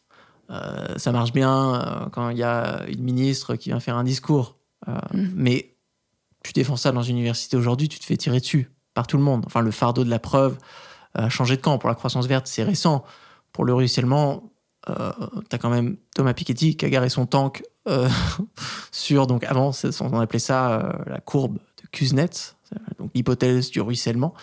Lui-même, Kuznets, quand il a publié son étude pour la première fois, il disait oui, bon, faut pas la prendre trop sérieusement, c'est 95%, c'est 5% de, de données, 95% de spéculation son hypothèse de Kuznets de dire oui, bon, voilà, sur le long terme, les inégalités, elles augmentent d'abord et après, elles baissent parce que ça ruisselle. 95% de spéculation. Thomas Piketty, son équipe et beaucoup d'autres chercheurs sur les inégalités ont montré que ça ruisselle pas. Ça ne ruisselle pas du tout. Moi, je me souviens de cette étude qui m'avait beaucoup marqué. Il y en a eu plusieurs à chaque décennie pour estimer, quand tu regardes la croissance économique mondiale, bah, quelle part de cette croissance se retrouve dans la poche de ceux qui sont très pauvres? Et en fait, sur 100 dollars de croissance, c'est autour de 1 dollar. Donc tu te dis combien de temps il faudrait pour que la croissance de l'économie mondiale vienne éradiquer la pauvreté extrême? Et là, tu vois que c'est ça se compte en siècles. Et bien sûr, il faudrait une croissance. Moi, c'est le chiffre qui m'a marqué dans cette étude de, de 2016, si je me souviens bien c'est qu'il faudrait multiplier la taille de l'économie globale par 173, justement pour que, juste à travers ces micro-gouttes de ruissellement, on arrive à éradiquer la pauvreté. Mais ça, c'est ultra marrant parce que moi, j'invite toujours les gens, l'économie, transposer ça dans des situations concrètes. C'est-à-dire, imaginez-vous dans une île déserte. On se retrouve tous dans une île déserte et euh, on a euh, chacun, euh, je sais pas, tout le monde a apporté sa brosse à dents. Il y en a un qui l'a oublié, donc il se retrouve dans une situation de pauvreté, là-bas avec sa brosse à dents. Euh, vous êtes entre potes ou entre familles, enfin des gens qui se connaissent. Vous dire, ah ma merde, François il a oublié sa brosse à dents. Ah, qu'est-ce qu'on fait? Et là, la théorie du ruissellement, c'est de dire, ah bah, vous savez quoi, on va... Non, on va espérer que chacun on va dans notre activité, ça va créer une richesse qui un jour euh, retombera dans les poches de François et ça lui permettra d'une certaine manière d'avoir lui une brosse. Non, tu fais bon, écoute, ça va, on va faire une rotation, je te prête la mienne, tu prends ça, tu partages. Pareil, on apprend ça quand tu es enfant, tu as un jouet, il y a un jouet, il y a deux enfants, bah, tu fais quoi? Tu fais pas non, bah écoutez, on va attendre la croissance des jouets. Non, on va, tu partages. Donc là, c'est la, la grande alternative toujours à la croissance, c'est le partage. Et aujourd'hui, dans le capitalisme, c'est ça qui, m'étonne le plus en tant que scientifique du social, c'est la peur qu'on a vis-à-vis du partage. C'est-à-dire les, ces personnes qui ont un discours très porté sur la croissance, c'est un refus de partage. De se dire non, non, non, non. En fait, aujourd'hui, on ne va pas partager les ressources que l'on a. Il faut en faire croire, il faut en créer de nouvelles et espérer que ces nouvelles se retrouvent dans la poche de ceux qui en ont le plus besoin. Ce qui est une stratégie qui pourrait en fait marcher dans un monde où tu as des ressources infinies et où euh, bah, les pauvres sont prêts à attendre plusieurs siècles avant de pouvoir satisfaire leurs besoins, mais ça marche pas du tout dans un monde écologiquement mm. fini où certains besoins insatisfaits, au bout d'un moment, bah, si t'as pas accès à des soins dentaires, ah bah, au bout de 10 ans, bah, tu as, dégradé ta santé de manière irréversible. Donc là aussi, il y a des besoins qui sont urgents. Et si tu les satisfais pas aujourd'hui, ça vient ruisseler d'une certaine manière. Donc le besoin insatisfait va ruisseler vers d'autres besoins insatisfaits. Donc par exemple, si au début tu avais juste une petite carie, mais voilà, tu ne l'as pas traité 10 ans, bah, ça va créer d'autres besoins. Et peut-être après, ça va ruisseler d'autres besoins. On l'a vu aussi, il y a des effets boule de neige. Si tu perds ton boulot, tu n'arrives plus à payer ton logement, tu te retrouves sans logis, ensuite tu perds accès à la santé, ensuite tu perds ton réseau social, tadada. Donc là aussi, on a cette espèce de ruissellement de la pauvreté qui demandent là encore plus d'argent, qui n'arrivent pas par le haut. Tout ça parce que socialement, en fait, c'est un problème d'allocation. Euh, juste en économie, on a ces cinq grands processus extraction, production, allocation, consommation et euh, élimination. Et aujourd'hui, dès qu'il y a un problème, on se dit il faut produire plus. Alors qu'on pourrait dire non, faut partager plus, c'est juste l'allocation. On le voit bien, il y a assez de nourriture dans le monde pour que tout le monde mange à sa faim. C'est juste, elle n'est pas au bon endroit. Donc s'il y avait un sociologue extraterrestre qui regardait la, Terre, il dirait pas OK les gars, vous avez un problème de production, il faut produire plus de nourriture. Non, il dirait vous êtes cons. la nourriture, elle est là. Il y a des gens qui sont gros, ils s'en plaignent, ils meurent plus jeunes, et tu as des gens qui sont rachitiques et qui s'en plaignent et qui meurent trop jeunes. Est-ce que vous pourriez pas prendre un petit peu de l'excès de nourriture à gauche et le donner à ceux qui en ont besoin et les deux permettraient d'augmenter leur santé? Hmm je m'arrête là. Alors, J'aime beaucoup le fait que tu illustres avec des exemples concrets. Euh, je pense qu'on en a besoin et je veux quand même qu'on revienne sur cette notion de croissance verte parce que tu disais qu'elle était débunkée, c'est sûr que de plus en plus, mais euh, malgré tout, je préfère qu'on enfonce des portes ouvertes. Euh, à mon sens, dans la mode en particulier, il y a encore beaucoup de choses, beaucoup de fausses croyances qu'il faut éliminer. et notamment, il y a tout un paragraphe dans ton livre sur l'économie de service et sur euh, les solutions miraculeuses, notamment le recyclage. Ça, c'est deux choses qu'on entend souvent dans la mmh. mode comme étant euh, un petit peu la panacée, qui permettrait à l'économie de, prospérer, enfin de croître, euh, sans épuiser les ressources ou en les réutilisant. Est-ce que tu peux nous faire un petit résumé de ce chapitre? Bon alors, déjà sur le recyclage. Une économie, elle devrait être le plus circulaire possible. Ça, c'est génial, parce que ça permet de minimiser justement l'extraction de ressources vierges. Donc l'économie, idéalement, il faudrait qu'elle soit parfaitement circulaire. Tout ce qu'on jette, on le réutilise. Un petit peu comme la Station spatiale internationale. Comme ça, ça peut fonctionner sur le très long terme. Donc ça, c'est la différence entre une économie linéaire, une économie circulaire, ou comme Kenneth Boulding disait à la fin des années 60, l'économie des cow-boys, où dès qu'ils défoncent une colline, ils passent à la prochaine, et l'économie des astronautes. Où là, ils font vraiment attention, parce que quand tu es sur la Station spatiale internationale, bah, quand tu plus d'eau, tu plus d'eau. Mais le problème, c'est que comment est-ce que tu fais pour avoir une économie circulaire en croissance Ça, je ne comprends pas. Parce que la quantité de déchets, elle sera toujours insuffisante si tu veux produire plus que ce que tu as produit l'année précédente. Et ça, ça ne prend même pas en compte le fait que tu ne jettes pas intégralement les trucs que tu as produits chaque année. Donc ça, déjà, on a déjà une, une, un petit, une petite contradiction entre la durabilité, de se dire on veut des produits qui durent longtemps, et la circularité. Parce que si tu veux une économie circulaire, il te faut beaucoup de déchets pour pouvoir beaucoup produire. Vu que toutes tes ressources disponibles, c'est dans tes déchets. Donc il faut jeter le plus possible pour pouvoir produire le plus possible. Moi, je préfère le concept d'économie permacirculaire de Christian Asperger et de, Dominique Bourg, euh, qui nous dit justement que c'est la croissance permacirculaire de perma-permaculture, c'est le mix entre économie circulaire et décroissance. C'est-à-dire qu'il nous faut une économie stationnaire et il faut maintenir un petit peu les niveaux de production et de consommation pour faire en sorte justement de ne pas bafouer la circularité, c'est-à-dire de revenir un petit peu à l'aspect linéaire où on n'a plus assez de ressources dans nos propres déchets, donc on doit extraire de plus en plus. Euh, il y a François euh, Goss qui a publié un, très beau livre cette année, je me souviens plus de son titre, mais où il fait des calculs euh, très convaincants pour montrer justement que à la quantité de déchets disponibles n'est jamais assez suffisante euh, pour produire plus. Dans mon livre, moi, j'explique ça. Euh, c'est comme si, oui, on prenait les déchets de la station internationale et on voulait en construire deux de la même taille. Enfin, ça marcherait pas. Donc là, les gens vont dire, oui, mais c'est en termes de valeur. Donc par exemple, ils vont nous parler euh, de, de transformer tous les produits en services. Là, on va se concentrer là-dessus. Alors là, déjà, il y a un grand malentendu sur l'empreinte écologique des services.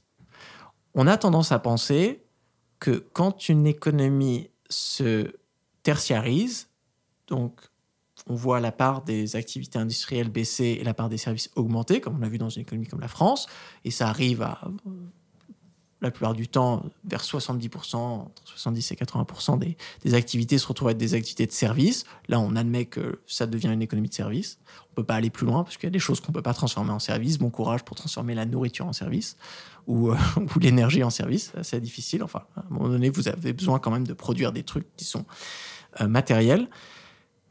Mais de la manière dont on mesurait l'empreinte, avant, c'était des mesures territoriales. Donc, on regardait ce qui était mis en France. Donc, bien sûr, si en France, on arrête de produire, je sais pas, des voitures et on importe, ou on arrête de produire des, habits en France, et au lieu de faire ça, on importe les habits de Chine. Bah, c'est vrai, on a l'impression de s'être verdi, parce que l'émission des habits, maintenant, c'est sur l'empreinte chinoise, et pas sur la France. Donc on dit trop bien. Nous, euh, maintenant, on fait des services, on fait de l'informatique, on fait des services, euh, on fait des brevets, et ça, bien sûr, c'est une plus faible empreinte que les biens industriels. Mais quand on fait une mesure ce qu'on appelle par la consommation, donc une mesure par empreinte, où on prend en compte les émissions rapportées, on se rend compte que les services qu'on a en France, ils sont extrêmement dépendants de production matérielle. Et même tout service, enfin, imaginez le service le plus dématérialisé possible. La plupart du temps, les gens disent un cours de yoga. Un cours de yoga, il faut y aller. Transport. Impossible à transformer en service. transport, c'est quelque chose de fondamentalement matériel. Sauf le jour où on peut se dématérialiser dans le métaverse, le transport, c'est matériel. Il faut le faire dans un bâtiment le bâtiment, ça sera toujours matériel. Il faut le chauffer ou le refroidir. Il faut avoir de l'eau. Il faut l'éclairer. Matériel, matériel. Il faut nourrir la personne qui va vous enseigner le yoga et les personnes qui vont être ici pour suivre le cours. Matériel, matériel, matériel. Donc on voit que le service, il s'ajoute à une infrastructure matérielle. Donc on achète un abonnement Netflix avec un ordinateur, pas à la place d'un ordinateur. C'est pas parce que l'ordinateur il est produit en Chine et que euh, le show Netflix il est produit à Paris qu'on a dématérialisé l'économie. Non. Si on ramène tout ensemble, on voit justement l'économie des services, elle s'accumule au-dessus d'une infrastructure matérielle. Et si, bon, les, les, cours de yoga est un très mauvais exemple parce que je pense pas que ce soit vraiment l'activité à laquelle il va falloir renoncer, au contraire, mais si l'on voulait faire baisser l'empreinte des cours de yoga, bon, on verrait, voilà, si on déconstruisait les, les, les, buildings, enfin les bâtiments que l'on utilise, faire moins de transport pour y aller, ben là, on verrait une baisse de, l'utilisation des, matériaux. Donc là, c'est sur, euh, ouais, sur cette histoire de, la servitisation, enfin, de transformer tout en fonctionnalité. Ça, sera mon, mon dernier point, de se dire, et même là, ça, ça reste prisonnier d'une pensée assez simpliste, de se dire, le but de l'économie, c'est de créer des valeurs ajoutées. Et là, ces personnes qui disent ça, elles nous disent, le but, en fait, de la transition écologique, c'est de découpler la production d'une valeur ajoutée monétaire de l'utilisation des ressources naturelles. Mais c'est pas ça l'objectif. C'était notre première discussion de se dire le but c'est de découpler la satisfaction d'un besoin insatisfait. Si on se concentre sur les valeurs ajoutées monétaires, on reste prisonnier d'un simplisme et de se dire ah ben on va créer des activités en fait qui sont peut-être pas essentielles, qui auraient pu être évitées. Par exemple, c'est simple. Imaginons un monde où il y a tellement de publicité que ça insupporte les gens. Et donc des entreprises se spécialisent et sortent une paire de lunettes que tu peux porter qui te cache la publicité. C'est un bloqueur de publicité, mais dans la rue. Donc c'est trop bien, t'imagines, tu les as, ça coûte très cher. C'est 1000 euros la paire de lunettes. Et t'as des updates toutes les semaines qui coûtent aussi très cher. Mais tu vas dans le métro, et à la place de chaque plage publicitaire, tu vois des œuvres d'art. Tu regardes la radio, la télé, tu vois rien. Génial Donc là, on voit que l'économie de la publicité, ça crée énormément de valeur ajoutée. Et pour résoudre ce problème, mm. l'économie de la dépublicité, ça crée énormément de valeur ajoutée. Et là, tu dis trop bien, le PIB, il augmente de ouf. Et tu dis, mais est-ce que non, on n'aurait pas plutôt renoncé à faire de la publicité comme ça, ça nous évite d'avoir à gâcher des neurones pour inventer des lunettes qui bloquent la publicité? Et là, en fait, anthropologiquement, en termes de satisfaction des besoins, on aurait évité la création d'un problème et donc annulé le besoin de création d'une solution. Et donc, on se serait enrichi d'une certaine manière, même si, en termes de PIB, ben, on aurait une économie qui serait beaucoup plus petite et simple comparée à cette économie. Euh, où on aurait eu euh, cette excroissance de toutes ces activités. Il y a quand même une, question effroyable de bon sens qui nous échappe à chaque étape, j'ai l'impression. Et euh, ça me fait penser à un exemple hyper euh, concret, euh, un cas d'accompagnement RSE d'une entreprise récemment qui me disait, c'est une grosse entreprise mass market de sous-vêtements, qui disait c'est génial, on a trouvé des cintres en matière, je crois que c'est du bois, donc biodégradable, donc prototypé en Suisse, fabriqué en Chine parce que ça coûte moins cher, et donc on met les vêtements directement acheminés sur les cintres, comme ça on n'a plus qu'à les mettre en boutique. Et je leur dis mais le cintre c'est un objet que généralement les gens ne ramènent pas chez eux, euh, donc vous pouvez remettre euh, en magasin. Donc déjà, est-ce que on est sûr que on place les vêtements directement sur les cintres parce qu'on augmente euh, la charge de transport euh, et le, les étapes de travail euh, en amont? Et ensuite, est-ce que vraiment on est obligé de recommander des cintres toutes les semaines avec chaque nouveau vêtement? Pourquoi est-ce qu'on n'aurait pas une fois un lot de cintres qui arrive en boutique et juste on réutilise les cintres en boutique Et en fait, le, coût du horaire en fait du travail humain, euh, en, enfin du travail en France quoi, de, la personne qui met les vêtements sur les cintres en magasin était beaucoup plus élevé et donc euh, à tout point de vue, hein, même euh, en dehors de, du coût énergétique que euh, le coût de la main d'œuvre au Bangladesh enfin en Chine en l'occurrence pour euh, pour faire cette cette opération. Et donc finalement pour des raisons économiques, on fait un un truc qui est un non-sens écologique, alors qu'au départ, on avait une bonne intention de vouloir remplacer les cintres en plastique par des cintres en bois. Et j'ai l'impression que on est perpétuellement, juste parce qu'on se pose pas les bonnes questions et qu'on revient pas à ce, que tu décrivais au, début, euh, vraiment cette question fondamentale, qu'est-ce qui fait du bien et qu'est-ce qui est bon et qu'est-ce qui répond à un vrai besoin. Et ben en permanence, on marche un peu sur la tête jusqu'à fabriquer des lunettes anti-publicité. Du coup, si on arrive à la question de la post-croissance et de l'hypothèse d'amener des solutions en ce sens pour les entreprises, De façon hyper euh, naïve, toujours, comment est-ce que tu aborderais la chose si tu devais discuter avec, euh, tu vois, un CEO ou un actionnaire euh, d'une énorme marque de mode, on va dire, qui fait, tu vois, 300 millions de chiffres d'affaires et qui te dit, oui, mais moi, je fais vivre 3000 personnes et je crée de la valeur et je crée des emplois. OK pour la post-croissance, mais par quoi je commence? Alors, ici, il y a un choix. C'est-à-dire que soit une entreprise, elle admet vraiment qu'elle devrait avoir une raison d'être extra-financière. On en voit, hein, il y a plein d'entreprises en ce moment, c'est à la mode, qui vont se lancer dans une procédure pour identifier leur raison d'être. Soit elle admet que sa raison d'être va au-delà des profits. Et alors, elle peut changer le statut légal de son entreprise pour devenir une entreprise à but non lucratif. Simple.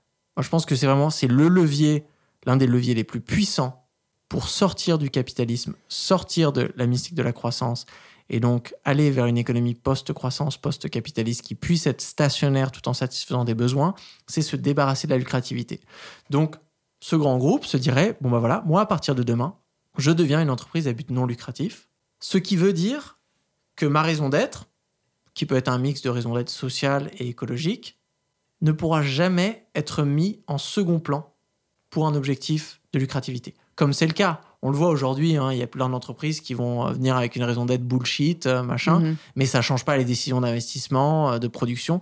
Là, c'est de se dire le jour où la raison d'être, je, ne sais pas, le besoin insatisfait est satisfait, eh ben, ça veut forcément dire que même si l'activité est extrêmement lucrative ou je ne sais quoi, ça va forcer l'entreprise à repenser son activité. Le jour où il y a un problème écologique majeur, même si ça ne se euh, traduit pas en un problème financier parce que la ressource n'est pas valorisée, je sais pas, par exemple, les émissions de gaz à effet de serre, il faut les réduire, mais on n'est pas trop forcé de le faire. Et ben là, on a des décisions qui peuvent être prises qui auront plus d'importance que des décisions financières. Où là, ce sera justement bah, des responsables euh, écologie de l'entreprise qui vont dire, OK, on doit réduire notre empreinte carbone de moitié. Et euh, ça va vouloir dire qu'on a identifié, je sais pas, ces produits, ces 12 produits, ils représentent la majorité de notre empreinte carbone. Et donc, on va arrêter de les produire. On va expliquer à nos consommateurs, on va faire écouter, ça, on arrête de les produire parce que l'empreinte carbone est trop haute. Là, les comptables, ils vont dire, mais attendez, c'est les produits où il y a la plus haute valeur ajoutée. On va pas faire ça, ça serait se tirer une balle dans le pied. Mais là, il y aura une hiérarchie des objectifs. Je dis, ah ben non, écologique. Besoin social d'abord, soutenabilité écologique ensuite, et après, juste l'aspect financier, qui est un aspect vraiment administratif. Et donc, il faudrait que si une entreprise est vraiment sérieuse, elle se lance dans cette aventure et elle aussi, elle admet que pour définir une raison d'être, il faut forcément avoir une forme de démocratie au sein de son organisation. Donc ça veut dire que c'est pas les actionnaires ou les gestionnaires ou le PDG qui va définir la raison d'être parce que c'est quelqu'un de visionnaire qui non. Mhm. C'est-à-dire que moi je vais rassembler toutes les parties prenantes de cette entreprise à l'intérieur, à l'extérieur et je vais leur faire confiance. Ok, identifier la raison d'être. Même si l'un des résultats de cette convention citoyenne de l'entreprise va être de dire, euh, bah, euh, les grille-pains connectés que vous êtes en train de développer là, nos, voilà, nos consommateurs, ils n'en ont pas besoin. Les ingénieurs, ils ont dit qu'ils avaient honte de travailler dessus. Quand ils racontent ça à leur famille, ils n'arrivent pas à justifier franchement d'être ingénieur pour travailler sur des grille-pains connectés. Les, euh, les écologues nous ont dit on n'a pas les ressources pour le faire. Et donc, on arrête de les produire. C'est simple.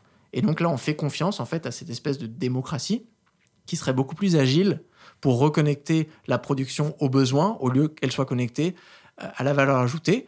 Et donc, euh, moi, j'aimerais bien voir des entreprises qui fassent ces scénarios parce qu'aujourd'hui, tout ce que j'entends, c'est des discours de oui, nous, on va aller chercher euh, le consommer différemment, produire avec la croissance verte, les choses comme ça, mais personne ne parle de produire moins. C'est vraiment une entreprise qui va dire bah voilà, nous, on a tout essayé. Mais faire voler un avion, on est désolé, ça va toujours, ça, ça émet du carbone. Donc, si vous voulez qu'on réduise notre empreinte carbone, il va falloir faire voler moins d'avions. Et donc, nous, on va faire voler moins d'avions. On a fait une grande convention citoyenne avec euh, des personnes dans le secteur, d'autres entreprises, les usagers. On a identifié les lignes aériennes euh, qui, étaient, qui avaient l'empreinte bien-être le plus faible qui pouvaient être remplacées par des lignes de train. Donc on a décidé de fermer voilà 70% des lignes aériennes en France en commençant par celle-là. Par palier, on en ferme ça par an. Vraiment, on a vraiment une stratégie de renoncement productif. On a accompagné euh, les consommateurs, les usagers pour qu'il y ait un transfert en travaillant avec la SNCF, en travaillant avec Blablacar, en travaillant avec plein d'autres personnes. Donc là, on voit vraiment, waouh, on a un processus qui va demander une coopération qui va au-delà de l'entreprise. Si l'entreprise, elle continue à le penser, moi je suis un atome, une organisation indépendante et je dois protéger mes intérêts, eh ben on va rester un petit peu dans cet objectif de compétition. Euh, chacun protéger sa, brosse à dents sur son île déserte et François, bah, malheureusement, il va avoir une très mauvaise haleine. Et ça, tu penses qu'on peut y arriver par euh, ce que tu appelais dans ton livre le fait de coopérativiser les entreprises, c'est-à-dire de fragmenter euh, le, cœur décisionnaire pour avoir une approche plus démocratique, plus raisonnée, citoyenne, c'est ça? Dans, les, dans ces décisions-là Parce que, en fait, ce que j'entends, je, trouve ça hyper intéressant en théorie, mais je me dis, si moi je suis chef d'entreprise et qu'effectivement je dois assurer un niveau de salaire, on va dire, égal à des employés qui vivent dans un monde qui ne fonctionne pas comme les principes euh, que je souhaiterais appliquer, tu vois, comment je m'en sors? Parce que tu vas te voir opposer le fait que tu génères euh, moins de la valeur qui est consensuellement admise comme étant celle qui fait fonctionner le, monde. Mmh. Alors si tu es, euh, si es gestionnaire de la boulangerie du coin dans un petit village, oui, tu vas te retrouver. Il faut, toujours se souvenir que le, pouvoir est une, est une quantité relative. Donc moi, ce qui, m'impressionne, c'est quand je suis invité par des grandes entreprises, mais vraiment des mastodontes. Et là, je pense que les, entreprises à qui tu fais référence, c'est des mastodontes. Donc ils sont tout en haut de la chaîne alimentaire. Et eux, ils nous donnent toujours le même discours de non mais j'ai les mains liées, moi je peux pas faire ça. J'ai des consommateurs et je protège le salaire de mes employés. Et en fait, chacun se renvoie la balle. Mais tu te dis, ces personnes, en fait, si l'on admet que pour changer, il va falloir prendre des décisions de renoncement productif, et si l'on admet que dans la chaîne alimentaire des pouvoirs, ce sont ces grandes entreprises qui ont aujourd'hui le plus de pouvoir, si elles passent la balle en disant c'est les consommateurs, c'est d'autres, c'est les compétiteurs, c'est un déni de leur responsabilité. Donc cet argument, il a une validité, mais que tu peux quantifier, c'est-à-dire qu'il est très valable pour ceux qui sont tout en bas de l'échelle. Mm. Mais il est beaucoup moins valable pour ceux qui sont tout en haut de l'échelle. Donc là, euh, moi, je pense que cet argument, il n'est pas, pas valide de la même manière pour tout le monde. Et aussi, il y a une véritable question anthropologique. De, souvent, les gens disent, là, hier, j'étais en, panel euh, donc avec euh, la PDG d'une marque de minéral belge. Et donc, les gens, après, moi, j'expliquais que pour moi, le minéral, c'est la quintessence de l'inutile. Vraiment, une belle excroissance capitaliste, quelque chose qui ne sert à rien, qu'on aurait dû renoncer à produire depuis longtemps. Et donc, la modératrice lui demandait mais quel est l'impact positif de votre entreprise? Parce qu'elle disait je suis une entreprise à impact positif. Elle disait oui, bah on, a des employés, on paye des salaires, on contribue à payer des taxes à la municipalité. Moi, en tant qu'économiste, c'est marrant parce que je me dis mais en fait l'économie, là, on a une entreprise qui se justifie par les moyens qu'elle entreprend. C'est-à-dire, euh, John Maynard Keynes le disait très bien, hein, tu si tu veux atteindre le plein emploi, tu payes la moitié de la population à creuser des trous, l'autre moitié à l'air bouché tout le monde est content, tu les payes et voilà, ton économie elle fonctionne. non, ça sert à rien. Donc là, pareil, si tu peux payer énormément de personnes à mettre de l'eau dans des bouteilles et ensuite à les vider, à refabriquer des bouteilles alors que tu aurais juste pu mettre un tuyau et utiliser l'eau du robinet, tu, ne crées pas de la valeur, tu n'as pas un impact positif. Justement, tu as un impact négatif parce que tu monopolises du temps de travail disponible qui pourrait être utilisé pour faire d'autres choses beaucoup plus utiles. Donc ces grandes entreprises, l'eau minérale, parfait exemple, ne peuvent pas se vanter justement de non, nous, nous permettons à une grande partie de la population de vivre de par les salaires que l'on paye.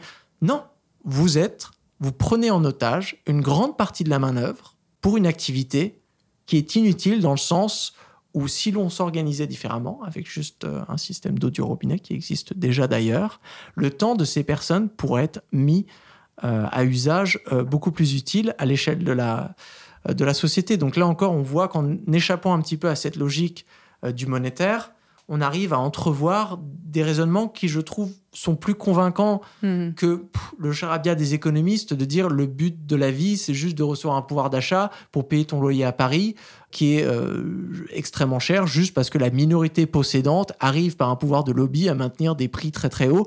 Là, tu te dis, bon, c'est quand même un petit peu limité. Est-ce que ce serait pas plus simple juste de mieux partager la propriété immobilière de euh, réguler les prix pour ne pas avoir euh, chacun à travailler deux fois plus pour mettre de l'eau en bouteille, tout ça pour pouvoir se payer un salaire, tout ça pour pouvoir juste vivre dans une maison. Alors que d'autres villes, et on parlait de, Vienne tout à l'heure, arrivent à le faire euh, avec un, un marché de l'immobilier euh, complètement régulé, Mm, mm. euh, sans, sans les espèces d'élan spéculatifs et de hausse des prix qu'on a, qu'on a ici à Paris. Donc c'est une question d'organisation sociale. Oui, tu évoqué dans le livre la notion de, les notions de contraction et de convergence, c'est-à-dire euh, contraction de, de la croissance, des bénéfices, euh, pardon si les termes ne sont pas les bons, mais pour les privilégiés, et de, et de croissance redirigée vers ceux qui en ont le plus euh, besoin. Est-ce que tu peux néanmoins te, te prêter à l'exercice de, de, de dépeindre peut-être la gouvernance idéale dans l'entreprise de demain qui est, qui est post-croissante, qui a un rôle euh, voilà, social, euh, environnemental euh, à jouer À quoi ça ressemble Par qui c'est dirigé? Est-ce qu'il y a une limite de taille maximale, tu vois, en termes de Mhm. tout, de profit, euh, d'expansion territoriale? Moi, je pense qu'il y a une limite de taille qui va être déterminée par la capacité d'organisation démocratique. Si on veut avoir euh, une identification efficace de parties prenantes, eh ben, il faut avoir une activité quand même qui est assez terri- territorialisée.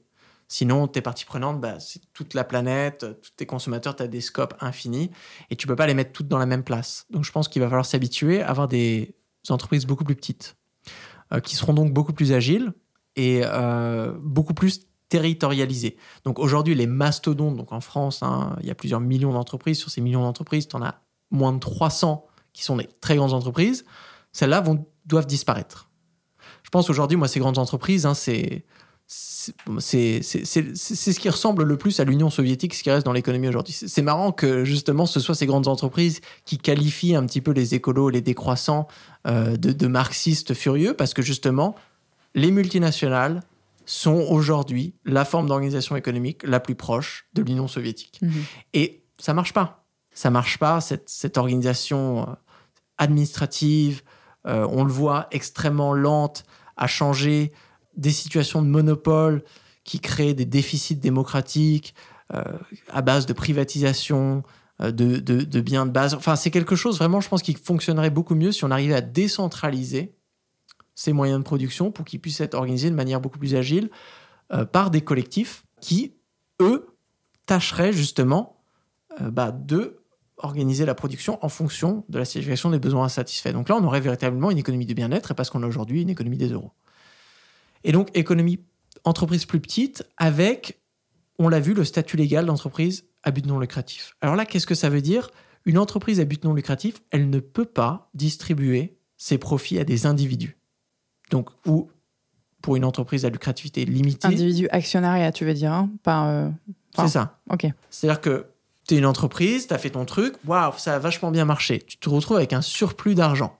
Bah, ce surplus d'argent ne va pas sur ton compte en banque en tant que possédant d'une partie euh, de l'entreprise. Non, c'est quelque chose qui peut être réutilisé par la communauté. Mhm. Ça peut être associé à une fondation. Voilà, nous, notre mission, c'est, je sais pas, de faire une transition écologique euh, vers euh, voilà une mode éco-responsable. Et donc, le surplus, très bien, on a généré un surplus, on va l'envoyer vers cette tâche. Mais on ne le donne pas à une personne, à un individu. Donc ça, c'est très important, surtout dans des secteurs clés, l'énergie, la santé, la télécommunication, l'éducation, où en fait, on veut se débarrasser euh, de cette mentalité acquisitive Mm.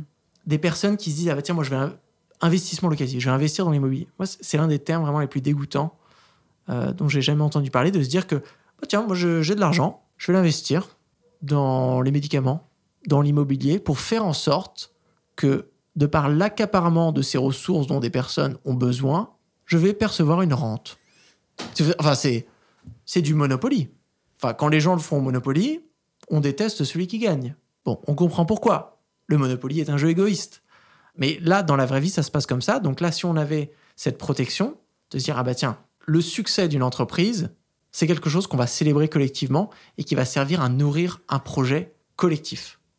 Donc là, ça serait une société qui serait beaucoup plus coopérative. Et donc, justement, quand on a un succès, on peut se dire, bah, ça, trop bien, on va le réinvestir et faire quelque chose d'autre avec. Il y a déjà plein d'entreprises qui fonctionnent comme ça aujourd'hui, dans l'économie sociale et solidaire notamment, des entreprises publiques. Donc ça, c'est le deuxième critère. Le premier, c'est la gouvernance démocratique, qui demande donc euh, un certain seuil de taille et une certaine.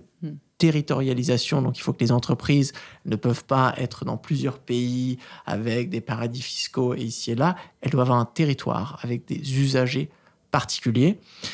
Et cette histoire, Euh, deux, je, je rajoute un petit peu le, le multi-indicateur dont on parle depuis le départ, de se Mhm. dire avoir une performance de l'entreprise avec l'approche du métabolisme, où les gens, quand tu discutes de leur activité, avant d'en venir aux, aux euros, qui est vraiment l'affaire des comptables, mais c'est vraiment le truc, euh, on devrait, euh, c'est en fin de course, euh, au début on décide quoi faire, comment le faire, on décide comment est-ce qu'on a envie de travailler, comment est-ce qu'on a envie de s'organiser. Comment, si je sais pas, tu as envie de produire des t-shirts, tu dis dans quelle atmosphère j'ai envie de les produire, pour qui, comment, avec quel style, tout ça tu décides. Et à la fin, tu as un mec qui va regarder, ok, c'est quoi le prix de ça, c'est quoi le prix de ci, on détermine les salaires un petit peu bah, en fonction de ce qu'on a, on en discute de trois secondes, mais c'est pas. Et si à la fin on fait un profit, bon bah trop cool. Bon, bien sûr, c'est une entreprise, elle peut pas fonctionner avec un déficit, hein, sauf si c'est une entreprise publique ou sauf si c'est pendant une période de transition. Donc on doit avoir un certain équilibre. Mais la recherche de l'équilibre n'est pas la même chose que la recherche de la croissance. C'est ça Mm. la grande différence entre le capitalisme euh, à but lucratif, enfin le capitalisme tout court, et une économie post-capitaliste qui serait concentrée plutôt sur la stationnarité, l'équilibre, la résonance, euh, le maintien, la reproduction, plutôt que sur la productivité et les profits. Et ça, euh, on est d'accord que ça se planifie. Pourquoi pas euh, dès maintenant Alors, je veux bien que tu me donnes un ou deux exemples de- d'entreprises que tu mentionnais qui sont déjà euh, un petit peu sur ces modèles. Dans ton livre, il y a la Maïf, si je dis pas de bêtises, et il y a, enfin, d'autres exemples de- d'entreprises, euh, peut-être pas dans la mode, mais qui euh, sont rentrées dans ce, enfin, qui vont dans cette direction.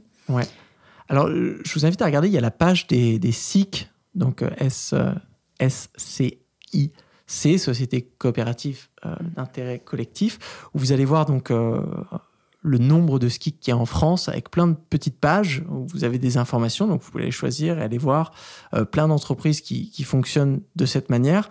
Vous pouvez regarder aussi une initiative qui s'appelle les territoires zéro chômeur de longue durée, qui ont créé ce qu'ils appellent des, des coopératives à but d'emploi où là aussi, en France, on a des, entreprises qui se créent, mais autour d'une mission sociale, euh, où le but, là, dans ces entreprises, c'est de ramener des chômeurs de longue durée à l'emploi. Et là, on a, ça couvre énormément d'activités, et ça donne plein d'exemples de voir que ça peut être euh, une salle de sport, Hmm. euh, ça peut être, euh, bah, bien sûr, énormément de tâches écologiques, de reconstruction, euh, d'entretien, de, construction d'un jardin partagé, des tâches sociales, d'organisation d'une monnaie locale et plein d'autres choses. Ça peut être, ça peut être vraiment n'importe quoi. C'est ça, il faut se rendre compte que les règles de l'économie sociale et solidaire, cet esprit un petit peu du post-capitalisme, de la post-croissance, c'est pas juste quelque chose pour les cours de yoga et la pâtisserie végane. Non, c'est quelque chose qui peut être appliqué à n'importe quelle production économique.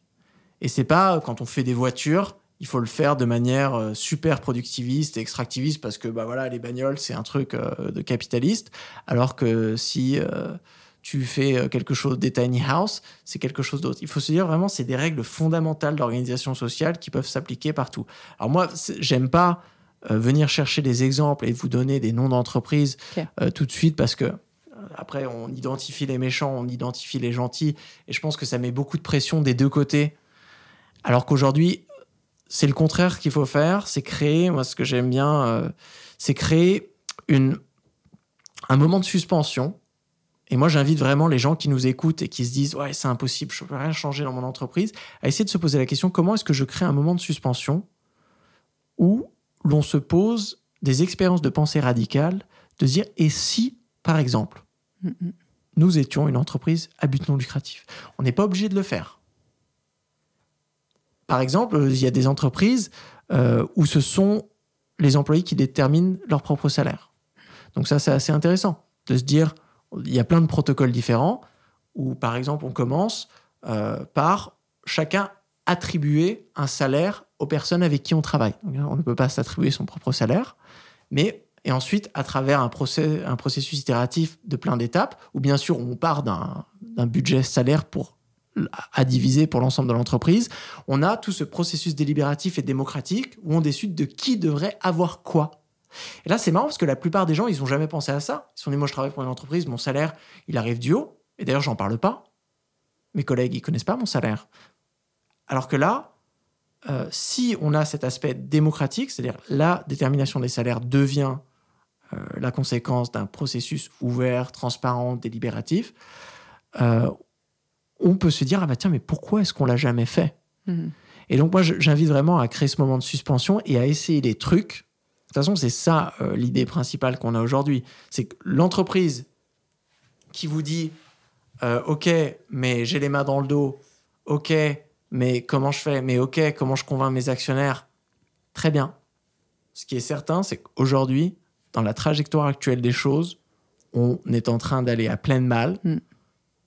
vers la- l'abysse de la falaise.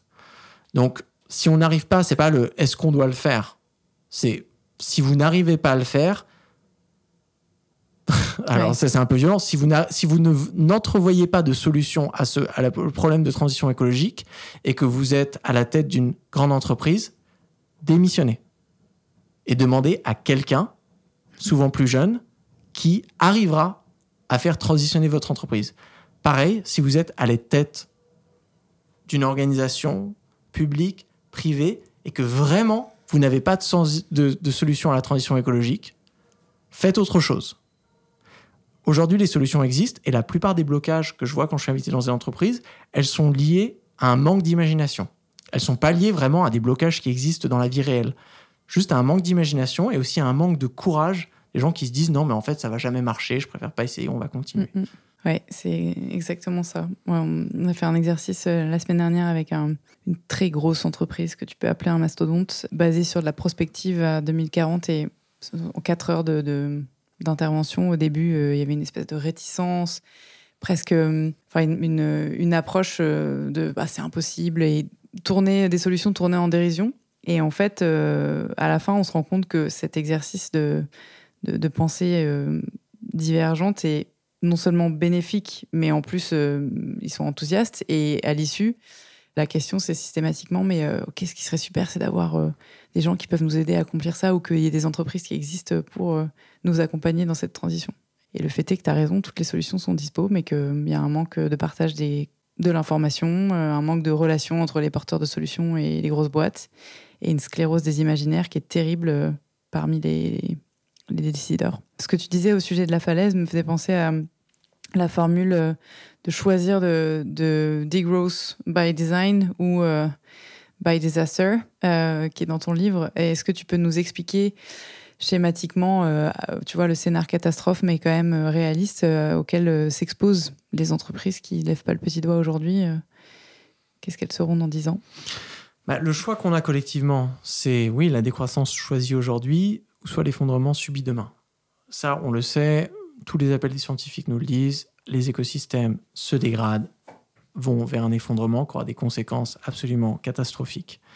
Donc, aujourd'hui, ceux qui disent oui, mais arrêtez de produire, déconsommer, convaincre les actionnaires, travailler moins, taxer ci, interdire ça, rationner ça, c'est difficile. Oui, c'est vrai. On n'a pas la réponse à tout, il va falloir trouver des solutions. Mais ça, relativement, c'est beaucoup plus facile que de faire cette transition dans 10 ans Mm. face à un mur de pénurie dans un monde caniculaire, réchauffé, sans abeilles. Donc là, moi, je, je compare toujours les scénarios. Je me dis, pareil, moi, c'est mon expérience de pensée favorite. Imaginez, là, on invente une machine à remonter dans le temps et on revient dans les années 70. Et là, on se dit, OK, peut-être le rapport halte à la croissance, ça valait le coup de les écouter. Et là, on se dit, OK, on va faire notre transition. Si dans les années 70, la France avait décidé vraiment d'avoir une transition écologique, il n'y aurait presque pas eu de décroissance. Il y aurait juste une stabilisation des niveaux de production. Elle serait entrée en mode circulaire tout de suite. Elle serait dit, OK, on circularise, on recycle, on éco-innove, on éco-conçoit, on fait tout ça. On met en commun les ressources pour éviter la consommation à outrance, la position positionnelle, et on est bien. Et là, on aurait eu 50 ans de développement qualitatif, Mm. on aurait affiné, on aurait amélioré les trucs. Et là, on aurait une économie qui fonctionne euh, de manière stationnaire biophysiquement, mais avec une satisfaction des bien-être très précise. Si là, aujourd'hui, on a 50 ans de retard, donc on a cette accumulation vraiment qui va demander un effort énorme. Mais chaque année, en fait, cette accumulation, elle continue. Donc moi, j'ai du mal quand même avec les gens qui disent oui, mais pff, là, c'est pas optimal de commencer à bouger maintenant. Mm. Il vaut mieux attendre que certains pays le fassent. Il vaut mieux attendre que certaines entreprises, mes compétiteurs, le fassent. Et là, ça sera optimal de commencer à faire quelque chose. Ceux qui pensent comme ça n'ont pas lu un rapport du GIEC ou n'écoutent pas sérieusement les, les scientifiques qui travaillent là-dessus. Il y a la notion euh, également dans ton livre d'organisation de, la post-croissance. J'essaye de me raccrocher à des, à des, feuilles de route un peu concrètes, hein, mais en triple agenda. Est-ce que ça, tu peux l'expliciter, enfin nous dire en quoi ça, consiste À savoir euh, vraiment s'organiser pour faire en sorte de faire le bien, satisfaire les besoins euh, ici maintenant, les générations futures dont tu parlais euh, au milieu de l'épisode, et puis également en même temps, mais ailleurs dans le monde. Concrètement, comment est-ce qu'on paramètre ces activités, tu vois, avec ce, système de pensée? Alors moi, j'aime beaucoup le concept d'empreinte bien-être. Donc on, comprend l'empreinte carbone. On a vu, on a analyse, analyse de cycle de vie. Et euh, ça peut s'étendre sur plusieurs échelles. Ça peut s'étendre sur un temps très long quand on produit quelque chose qui va être utilisé pendant plusieurs décennies. Et quand on se, commence à se poser la question de la valeur ajoutée ou de l'impact positif de manière non monétaire, et bah aussi là on peut parler d'empreinte bien-être, de se dire bah voilà, au fil de la chaîne, quelle va être la capacité de cette activité productive à satisfaire des besoins insatisfaits? Mm-hmm. Et là, ça nous fait en fait une cartographie des besoins insatisfaits. Et si on arrive à faire ça, ça nous permet justement d'avoir une, enfin ce qu'on pourrait appeler une planification, mais j'aime pas parler de planification parce que quand tu dis planification, les gens disent ah machin c'est du communisme. Mais toute économie est forcément planifiée. Planifier, ça veut dire prendre des décisions. Enfin l'économie elle fonctionne pas de manière aléatoire. Enfin aujourd'hui on a une économie qui est planifiée par une minorité possédante qui décide quoi produire. Voilà, il y a quelques marques. En France, hein, une, poignée de marques qui est responsable pour euh, la majorité des dépenses publicitaires, qui décident quoi produire et quels produits mettre en avant. C'est de la planification à la soviétique. Euh, alors que là, justement, si on avait ces cartographies du bien-être, au moins on aurait une planification où on, se on, pourrait identifier des biens avec une très faible empreinte bien-être. Donc là, on se dit, bon, vu, si on avait, si on a un budget carbone limité, est-ce qu'on préfère faire des jets privés, empreinte carbone très faible, parce que l'usage est réparti sur une très faible partie de la population, ou est-ce qu'on préfère, je ne sais pas, euh, faire des hôpitaux? Ou euh, de la même manière, est-ce qu'on préfère aujourd'hui former des experts en marketing ou des enseignants ou des scientifiques? On se dit, bon, on peut essayer de se poser la question, ce n'est pas une question de se dire on va mesurer ça de manière précise, mais c'est une question qu'on devrait fondamentalement se poser euh, dans, au, sein de chaque activité. Et quand on fait cette espèce de cartographie, c'est là où on définit un petit peu euh, l'étendue des parties prenantes euh, de la chaîne en fait d'activité de notre mmh. mission de production. Très bien. alors, je vais je dois clôturer cet épisode. J'ai une question un peu plus ouverte en fait, euh, qui touche à ta propre euh, sensibilité, à ta capacité à justement retrouver euh, de l'énergie, renouveler ton imaginaire. Tu dis que l'imaginaire c'est un muscle qui s'est atrophié chez nous. Comment est-ce que toi tu le renouvelles et avec quels outils tu, tu rêves aujourd'hui? Ouais, c'est l'imaginaire, c'est notre capacité à penser des choses qui ne sont pas. Et dans le cadre du social, c'est avoir des expériences de pensée radicales. Par exemple, comment est-ce qu'aujourd'hui on organiserait l'économie s'il n'y avait pas d'argent?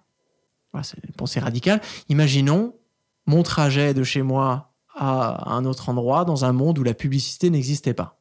Imaginons comment est-ce qu'on achèterait les choses dont on a besoin dans un monde où il y aurait des magasins mais où les supermarchés n'existeraient pas. Donc ces, ces petites expériences de pensée, elles nous projettent à l'extérieur du système. Et quand on est projeté à l'extérieur du système, on peut le regarder de loin. Et c'est ça, en fait, qui nous donne un esprit critique. C'est de dire, ah bah tiens, ce truc, je me suis toujours habitué à la publicité parce que depuis que je suis petit, il y a toujours de la publicité. Mhm. Et donc je me suis dit, bah oui, quand j'écoute la radio, il y a de la publicité, c'est normal.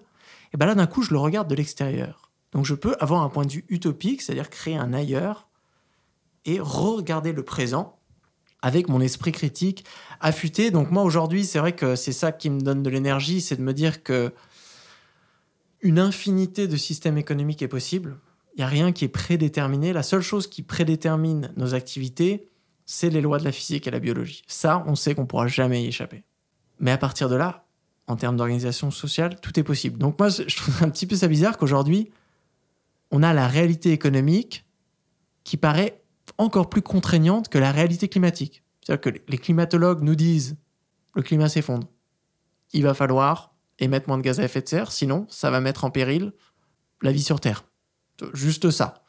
Et tu as les économistes qui disent non, mais c'est pas possible. Là, en ce moment, euh, avec euh, les marchés comme ils sont, ça n'a pas fonctionné. Là, je me dis, c'est bizarre parce qu'on a deux niveaux de réalité qui euh, ne correspondent pas, qui n'ont pas la même puissance. Quoi. La réalité physique et biologique, on ne peut pas l'échapper. La réalité économique, on peut toujours la façonner, sauf quand on a ce muscle atrophié de certains gestionnaires de l'économie, en fait, qui, quand ils disent Non, mais tu es naïf, Timothée, tu n'as jamais été euh, à la tête d'un groupe du CAC 40, c'est pour ça que tu ne connais pas le véritable fonctionnement euh, d'une entreprise. Je vais dire non, oui, je n'ai pas mm. été socialisé dans le système capitaliste aujourd'hui, ce qui fait que j'arrive à imaginer des alternatives au présent. Et aujourd'hui, je pense que vraiment le, le devoir de cette nouvelle génération, c'est d'arriver à éduquer notre désir collectif pour des futurs radicalement différents. Hmm. Il y en a beaucoup qui le font à travers la poésie, à travers la musique, à travers euh, des histoires, des romans. J'essaie de le faire un petit peu à travers des livres d'économie. Alors c'est assez limité en termes de, puissance des imaginaires, mais au moins d'ouvrir cette brèche pour dire aujourd'hui le système ne marche pas, donc la foire aux idées est déclarée ouverte hmm, hmm. et que quoi que vous trouviez comme autre système, vous n'avez pas besoin d'avoir trois doctorats en économie, justement ça peut être un frein de trop bien connaître l'économie aujourd'hui. C'est notre première discussion de se dire, bah voilà, moi même malheureusement, après avoir étudié, après 15 ans d'économie, je sens que mon imaginaire se rétrécit de plus en plus. Je gagne pas en imaginaire. J'ai de plus en plus de mal à imaginer le monde tel qu'il pourrait être parce que je suis toujours un petit peu plus chaque année enfermé dans le présent. Donc j'invite ceux d'entre vous qui viennent d'arriver à la table de ces grandes conversations, de ne pas avoir peur justement d'utiliser votre naïveté, votre grande puissance créative pour avoir des idées euh, radicalement subversives parce qu'on en a grandement besoin. Oui, et puis ça veut dire éduquer aussi les enfants euh, dans un esprit beaucoup plus communautariste euh, qu'individualiste, de bénéfice collectif et, et décentrer l'ego humain, le faire redescendre de la pyramide du vivant sur laquelle il s'est hissé. Parce que avoir plus de considération pour ce qui nous entoure, ça amène à plus d'empathie et ça amène à plus de répartition de, juste, on espère, des richesses. Dernière question, un peu, euh, comment dire, euh, sortie de nulle part, mais euh, je ne sais pas si tu as suivi notre mission contre donc, la marque Chine et l'ultra fast fashion en général, qui nous a amené à rentrer en conversation et en groupe de travail avec le gouvernement de Monsieur le maire. Est-ce que tu as un message à lui faire passer au sujet de ce que tu veux, mais principalement la régulation de, des modèles économiques de cette marque? Un truc un peu fort, un peu impactant euh, quitte à ce que ce soit la protection de votre économie. Oui, alors le message à faire passer, c'est qu'aujourd'hui, l'un des objectifs, on, doit développer une compétence de fermeture, de démantèlement, de, sabotage, de ralentissement, de décroissance, d'exnovation, de toutes ces choses-là, de se dire que c'est le rôle de l'État, justement, de faire en sorte que si quelqu'un vend de l'héroïne dans une boulangerie, eh ben, on va aller le voir et on va lui dire, il faut pas faire ça. S'il continue à vendre de l'héroïne dans la boulangerie, il va se passer quelque chose. De la même manière, aujourd'hui, quand on a une marque comme Chine qui approprie de manière injuste une grande partie des richesses sociales et écologiques avec un coût désastreux pour le présent et le futur, c'est la responsabilité de la force de ne, déjà de ne pas jeter de l'huile sur le feu en disant c'est trop bien, ça crée de l'activité économique, de dire non, stop, cela n'est pas possible. Et donc, on, peut parler de régulation, c'est du bon sens à travers cette, la responsabilité publique, justement, c'est l'une des instances qui peut se permettre de garantir le bien commun sur un très très long terme. Si elle ne le fait pas, personne d'autre ne le fera. Et moi, j'aime toujours en revenir à cette à Ron Ralston, tu sais, le, randonneur dans le film 127 heures, là, qui va randonner en Utah, à Moab, machin, il se retrouve avec la pierre coincée sous le bras. Aujourd'hui, la pierre, le bras, c'est la société civile. La pierre, c'est les multinationales. Nous sommes, quoi que l'on veuille faire, on sera coincé dans notre course par des multinationales qui ont un tel pouvoir qu'elles pourront bloquer toutes les initiatives des usagers, des consommateurs. Le rôle du pouvoir public, aujourd'hui, c'est pas d'imaginer l'économie du futur. Ça, c'est pas du tout le, le rôle de la force publique. La force publique, et j'aime bien ce mot de force publique, c'est justement de faire en sorte de protéger, nourrir et d'accompagner la vision des initiatives locales justement qui sont en train d'inventer l'économie du futur et de faire en sorte justement que ces multinationales ne marchent pas dessus et ne bloquent pas le progrès de l'économie juste pour continuer à sécuriser des profits pour leurs actionnaires. Je passe le mémo, je promets. Je lui ferai passer l'épisode. Trop bien. Je laisse euh, la parole à Coraline pour les questions de clôture. Merci beaucoup. Pour finir, euh, est-ce que vous auriez un livre, un site ou un podcast ou toute autre référence culturelle pour se cultiver à propos de la décroissance? Oui, alors ouais, déjà, un, un ro- je vais commencer par recommander un roman. Mhm. Euh, je sais pas, parce que c'est c'est la fin de l'été. Voilà, Paresse euh, pour tous, qui est un, joli roman de, de 2021, si je me souviens bien. Donc cela, je le recommande. Je pense que ça donne une belle idée d'à quoi ressemblerait la décroissance en France si un gouvernement décroissant était élu. Donc toutes toutes ces personnes qui se posent la question, voilà à quoi ça ressemblerait. Euh, ça vous donnerait quelques idées. Après, bien sûr, ralentir ou périr l'économie de la décroissance. Moi, mon livre, j'ai essayé d'avoir euh, une présentation la plus détaillée possible de l'argument scientifique de la décroissance avec les concepts et avec énormément de références. Donc, si ça vous intéresse, vous pouvez aller là-dessus. Aussi sur mon site timothéparic.com, j'essaye de, de manière pédagogique écrire des petits textes pour explorer bah, les, questions qu'on me pose à chaque fois sur les, silences et les angles morts hein, de la théorie de la décroissance. Et il y en a beaucoup, parce que bien sûr, c'est une, c'est une théorie qui n'a que quelques décennies, et donc elle avance euh, assez rapidement. Et qu'est-ce que je peux recommander d'autre? Ça fait déjà pas mal. Pour ceux qui lisent l'anglais, il y a un très beau livre qui s'appelle The Future is Degrowth, euh, qui est sorti l'année dernière, que je recommande aussi. Et peut-être euh, de façon plus légère, je sais qu'il y a beaucoup de fiction qui euh, s'intéresse aussi à la future croissance, euh, alors pas la croissance verte du coup, mais la décroissance, la vie en communauté qui peut se passer dans le futur, etc. Est-ce que c'est des livres qui vous intéressent aussi. Ah ouais, beaucoup. Bah alors là, je peux en recommander quelques-uns. Il y a euh, Voyage en Misarchie, qui est génial. Il y a le livre de Yanis Varoufakis, qui s'appelle Another Now, un livre de 2021. Malheureusement, c'est qu'en anglais, mais époustouflant, là aussi, pour imaginer la vie au-delà du, capitalisme. Et il y a un vieux livre que j'aime beaucoup, euh, qui date des années 70, qui a été écrit par Ursula Le Guin, qui s'appelle The Dispossessed. Donc ça, euh, je recommande aussi. Et pour ceux qui veulent aller vraiment sur les classiques, il y a un livre de 1975 qui s'appelle Ecotopia, et euh, qui a créé le genre justement de, l'utopie écologique. Donc voilà, ça fait quelques romans, si vous voulez vous évader un petit peu du capitalisme pendant le, temps d'une lecture. Super, merci beaucoup. Et euh, est-ce qu'il y a quelqu'un que vous aimeriez entendre dans notre podcast en particulier? Ah ben, beaucoup de personnes. Euh, Baptiste Milondo, par exemple, dont je viens de- d'acheter le, le livre, hein, ce que nos salaires euh, disent de nous. Céline Marty, qui travaille sur la relation au travail et, et le productivisme. Donc voilà déjà deux noms à explorer. D'accord, on, va, on va regarder ça. Et pour finir, est-ce que vous avez une rencontre qui a changé votre vie professionnelle? Alors, euh, beaucoup. hein. Moi, je m'en souviens de, de la, la première euh, rencontre avec Peter Soderbaum, qui est euh, l'un des pionniers de l'économie écologique euh, en, en Suède, qui a été mon, mon directeur de, de mémoire pendant mon mémoire de master. Et moi, je suis arrivé en tant qu'économiste un petit peu mainstream. Et donc, lui me forçait toujours, pendant qu'on discutait, à ne jamais utiliser euh, d'euros. Donc, il me disait, on parle d'économie, mais ne va jamais te cacher derrière des concepts comme les euros, le pouvoir d'achat, les revenus, les salaires, le PIB. Parle de choses concrètes.